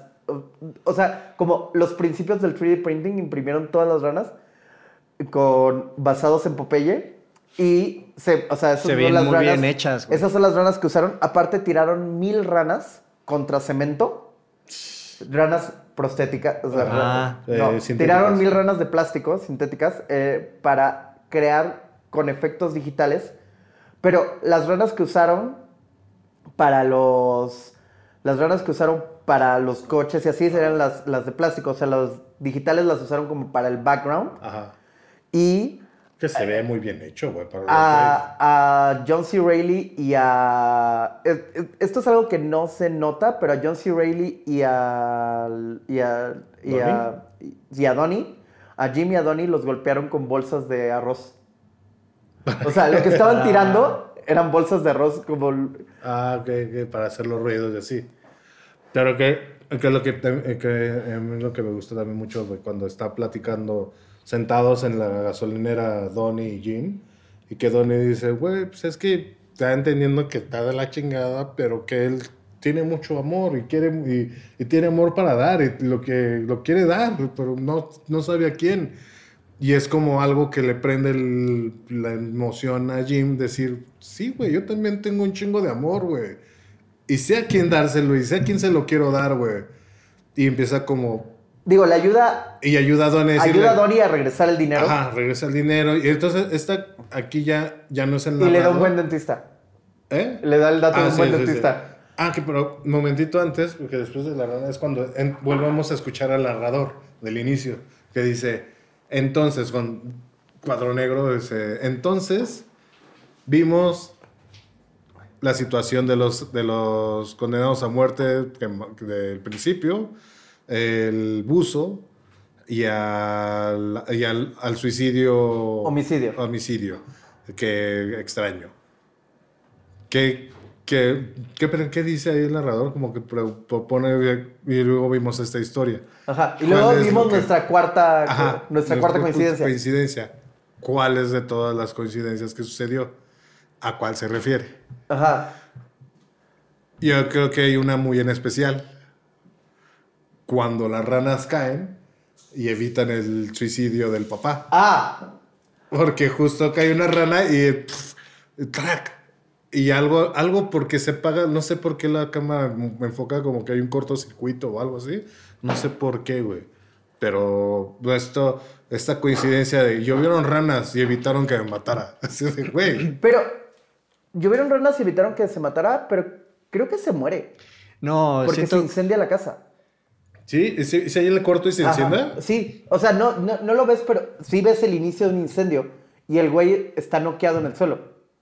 Entonces, creo que, creo que, creo que tal cual, si vamos a irnos con la, con una guía religiosa, como si pensamos que la película cree en Dios, que por, por lo visto la película, o sea, más bien, la película claramente una- tiene una guía espiritual. Como hay un poder que con- hay un poder que dirige, no controla ni dirige, no es el destino, no es, pero sí hay, hay algo que sucede que Para mí es como si dijera, güey, no te vas, tú vas a decidir cómo te vas a morir, yo voy a decidir cómo te vas a morir. Y va a ser, vas a sufrir un poco más, ¿no? Ajá. no te vas a ir tan rápido. así. Sí, sí, no, no, no, no, va a ser, va a ser feo porque lo que hiciste estuvo horrible. Oh, Pues, Porque no por un visto. lado, Porque a, también- a, a, a Per- a Earl le permiten morir como él quería. Ajá. Al menos volviendo a ver a su hijo. ¿Por Porque qué? se Porque él, porque él sí tuvo el arrepentimiento. Jean, Jimmy, Jimmy Gator, Gator, pues no no, tuvo el- no aceptó, nunca Si aceptó y no, ajá. creo que si hubiera dicho como, sí lo hice y me arrepiento, hubiera sido distinto, pero el güey sí no se arrepiente, o sea, no, no, no hay un momento donde... Linda sí se arrepintió de todo lo que hizo a través de la vida de que vivió con él. Y también es de, no, no te vas a morir. Ajá. Tú vas a vivir. Porque hasta tiene un accidente con las ranas y se, sus Se brazos ve chiquitos. increíble. Entonces se voltea la ambulancia. Sí, eso y también la- está bien hecho. Sí estoy así. Y la ambulancia justo llega a la entrada de urgencia. Ah, sí se mamaron, güey. No, no, no, estaba ya llegando. Que sí se mamaron. También güey. es que sí, güey. Pinche No, pero es que conductor no es que se menos No es habilidoso. que ¿no? se ma- Tampoco es que se mamen porque creo que la película desde el principio te plantea como, güey, o sea, cuando te muestra las tres coincidencias, cada una más Eh, exagerada que la anterior, te está diciendo, Sí. este es un, estas coincidencias van a sentirse como mamadas. Ajá. Luego está la de. Bueno, al, al- a Stanley no le pasa más allá que se da cuenta de su posición en la que estaba, siendo abusado por su papá, hasta que le dice, güey, basta. Eh, Donnie, pues, pues recupera como, bueno, no recupera, sino más bien, bien entiende su situación y dice, güey, ya no puedo estar en esta vida de hoyo. Y pues voy al dentista, ahora sí, pues voy a mejorar mi pedo y ayudo, ya no, no, no voy a tratar de hacer eh, pendejadas, más pendejadas. Voy a cuidar Ajá. mis pendejadas. Y este. Frank, pues busca tener como, ok, voy a ver que puedo tener una relación con Linda, que no creo que, bueno, sí vaya a buscar tener una relación con Linda de. Yo creo que anduvieron. Yo creo que también se la terminaron cogiendo. Sí, sí, sí. Eh, Están en la edad. Sí, sí, se ve Sí. que Ajá, los dos necesitas tienen- sí. ayuda, sí. Porque te vas y escuchas el, el diálogo de Jim diciendo, pues sí, güey, pero es que yo me gusta analizar y yo observo todas las cosas y las situaciones antes de impartir un juicio y decidir si ayudo o no. Y entonces decido ayudar a Donnie porque pues yo veo que este güey no es malo. Simplemente la estaba cagando y pues no por, el por qué él podía verlo, güey, te metiste y te voy a, te voy a, pues soy policía, te voy a llevar a la cárcel. No, te voy a ayudar a que si estás con la conciencia de te arrepentiste de lo que hiciste, ok, tienes una segunda Ajá, oportunidad, sí, güey. tal cual, tal, tal cual, para los que no les quedó claro, Ajá. Jim sí plantea como, güey, si te arrepentiste, las cosas van a salir. Puedes, puedes tener una segunda oportunidad, güey. Tal es así que se da cuenta y dice, y sigue hablando, entonces, y llega a la casa con Claudia y sigue diciéndole, pero empieza la música. Y él, pues sé que estás de jodida, estás mal, pero no eres una mala persona. Eso es decirle, tú no eres una mala persona, no eres una... Son las circunstancias y tus, las coincidencias que te llevaron a esto, cosas que no están en tu con- control. No, no eres una mala persona. ¿eh? Y yo voy a hacer todo lo posible para estar contigo, para hacerte estar bien y para ser feliz. y es la única vez que sonríe en toda la película, güey. Al final. Sí. Y ahí, Sí, ¡pum! Y ahí acaba. Se acaba. Y dices, ¡ah! Y ahí empieza, y ahí empieza el chango. It's not going to stop till you wise up. Y entonces lloré. Nah, ¿saben que ¿Sí no lloraste? Nah, ¿Lloraste ahí? nah, no lloré. Yo, la verdad es que sí, sí, sí, pero sí, siento, siento que la escena donde cantan todos está diseñada para que sí. Yo sí siento, yo sí cada vez que la veo empiezo como con las lágrimas. No, El ojito no, así. Sí, el ojito y. Ah, sí, es el, que el ojito Remy, porque aparte ese momento es bien bonito porque la canción dice que no se va a detener hasta que te. You wise up, hasta que, hasta, hasta que te pongas vivo. Y es el momento en el que todos deciden, todos excepto, to- tal cual, todos excepto Jimmy, de- en ese momento deciden ponerse vivos. Como, ¿sabes? Co- Como, la esposa va por, Claudia. va por Claudia en plan de, güey, no puedo dejar esto. O sea, todo mundo, Mi hija, mi hija no, nos, no, no, no nos dejó de hablar porque ella estuviera mal. Fue porque, la, no mames, porque tenía que no volvernos a hablar, güey. Ajá. Y, por cierto, un detallazo es que dentro de las cosas que caen con las ranas es, Es la, pistola de. Jim, la que había perdido. Ajá. Sí, Y cae enfrente de Jim. Y Jim como, oh, mira. ahí Sí. está. Qué bueno, es como... Y no se dispara. En una película de Tarantino hubiera caído Ajá. y le dispara en la cabeza a Jim. Y Donnie, no, Donnie. que en algún momento de la película cuando habla Jim de, no, es que, este, pues cuando puedas, tratando de llegar a Claudia, es como de, eh, todo torpe. Todo torpe y todo tierno. Y mientras estás con las contraparte de las, de las escenas de Frank diciendo, tienes que tomar lo que tú quieres y no sé qué, y así de, güey. Qué bueno que Jim no tomó el curso de Muy Frank. bien, qué bueno. Porque, Nunca tomen esos cursos de seducer. No. pero que le dice, este, bueno, entonces puedes regresar por, pues si hay, si subo mucho, no subas mucho el volumen de la música o grites y no voy a tener que regresar, aunque no me molestaría regresar. Bueno, tal vez regreses por un 187. No bromees con eso. No, no, que He, he visto por- muchos de esos. ¿Qué es un 187? Yo creo que es un homicidio. Probablemente. No, Violencia doméstica no, ser. no, lo voy a... Lo voy, lo voy a decir y Vamos luego lo voy a checar. Vamos a buscarlo. Pero pri- no, primero lo voy a decir. Es un suicidio. Ok. Eso es lo que creo. Sí, yo digo que es homicidio. ¿Tú? Yo creo que es violencia doméstica. Ok. No, es, es un 187, es un homicidio. Homicidio. ¡Gané! ¿Qué gané? Ta, ta, ta, ta, ta, ta, ta, ta, El ta. premio El de- aprecio de todos. Ah, ¿y el premio del niño más inteligente de- del programa? No. Sí, sí, sí. sí También. Sí, sí, por supuesto. Quiero me cheque. 100 mil dólares. Ajá. Ok, ah, esta es una película de- que tiene alrededor una escena donde todos los personajes cantan. ¿Qué película se les ocurre que podría tener una escena donde todos los personajes canten y cuál sería la canción que podrían cantar? Ay, no sé. Es, es- es para que sea como que. Porque yo la buscaría, yo la pondría en una cosa de. Es una película de este tipo, no, no va una canción ahí, pero le queda muy bien, pondría una película de James Bond. de pronto los personajes. Y todos están. El villano de.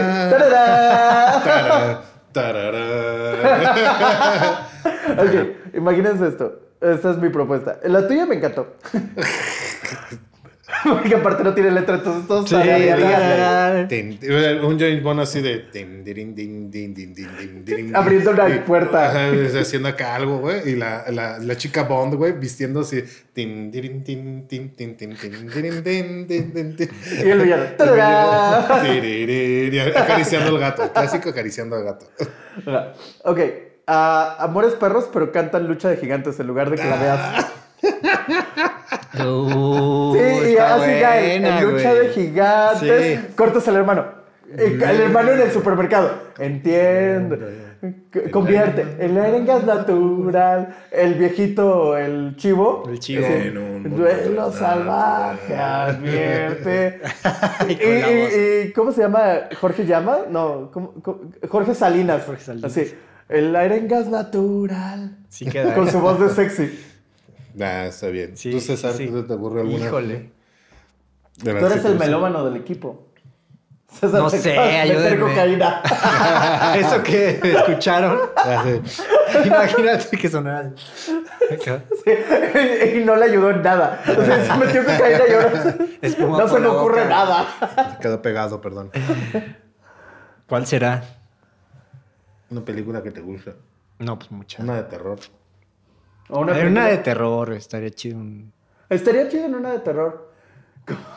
En una tipo Jason o Halloween. Porque en algún momento cortarías al asesino. Y estaría asesino cantando también, güey. Pero como tienen máscara, solo escuchas como la voz. Pero la máscara está. la máscara está seria. En viernes 13, en viernes 13. Sí. Está No sé qué canción sería. ¿Es- es Somewhere Over the Rainbow. Somewhere. So- Somewhere over the, over the Rainbow sobre The Texas Chainsaw Massacre. Ajá, güey. cuando está con, con, con la sierra eléctrica bailando al final. Somewhere. Y las cabezas cortadas. Over the rainbow. Se queda, se queda esa. Ok.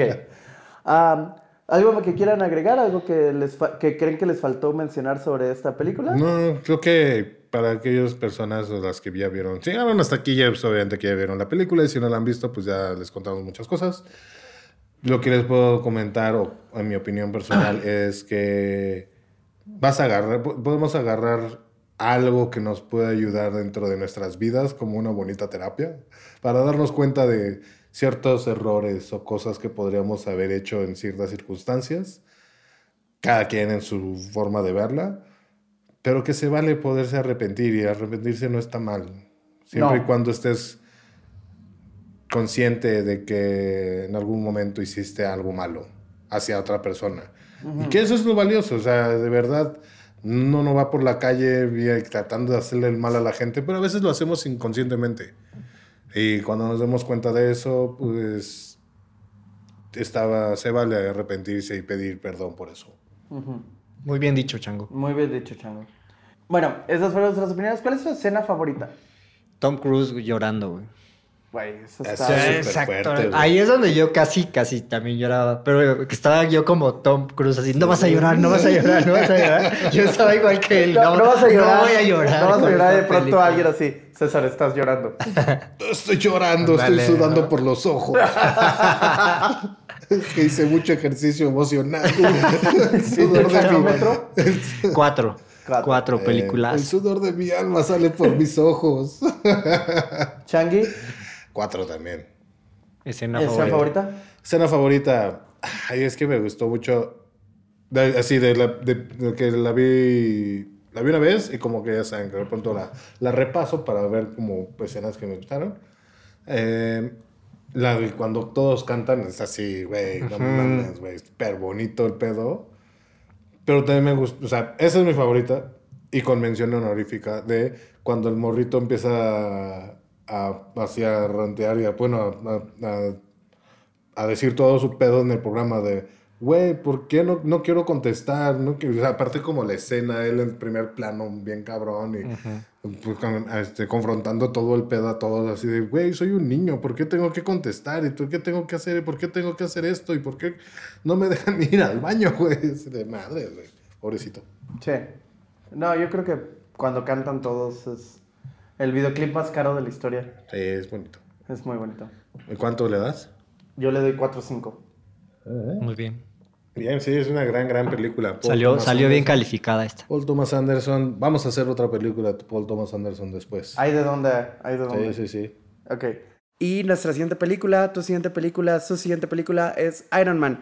El comienzo de esta maravillosa máquina de imprimir dinero de Disney llamada el MCU para celebrar el estreno de Shang-Chi, la película número 23, ya 23 películas de, de, esta, de esta gran saga de Marvel. Ah, por ahora lo dejamos ahí y les agradecemos muchísimo que nos hayan escuchado. Les agradecemos mucho que se tomen el tiempo de escucharnos. Como siempre, si no están de acuerdo con lo que dijimos, pueden comentárnoslo en Instagram, donde estamos como arroba tu siguiente película. Yo estoy como arroba Alejandro Alfaro. Yo como Baby Rock Rock. Y yo como ese mi chango. ¿Y Tania cómo está? Nuestra productora. ¿Cómo así de, César, ya estamos ¿Cómo preguntando estás? esas Sí, cosas. güey. No. También, también, ¿cómo está? gracias, También me interesa saber cómo estás. Espero que y esté bien. muchísimas gracias a Taria por, por- porque edita esto y nos hace sonar como los niños más inteligentes del programa. Gracias, Tania. Gracias, Gracias, a todos los queremos. Tengan, tengan buena semana, diviértanse. Bye. Hasta luego.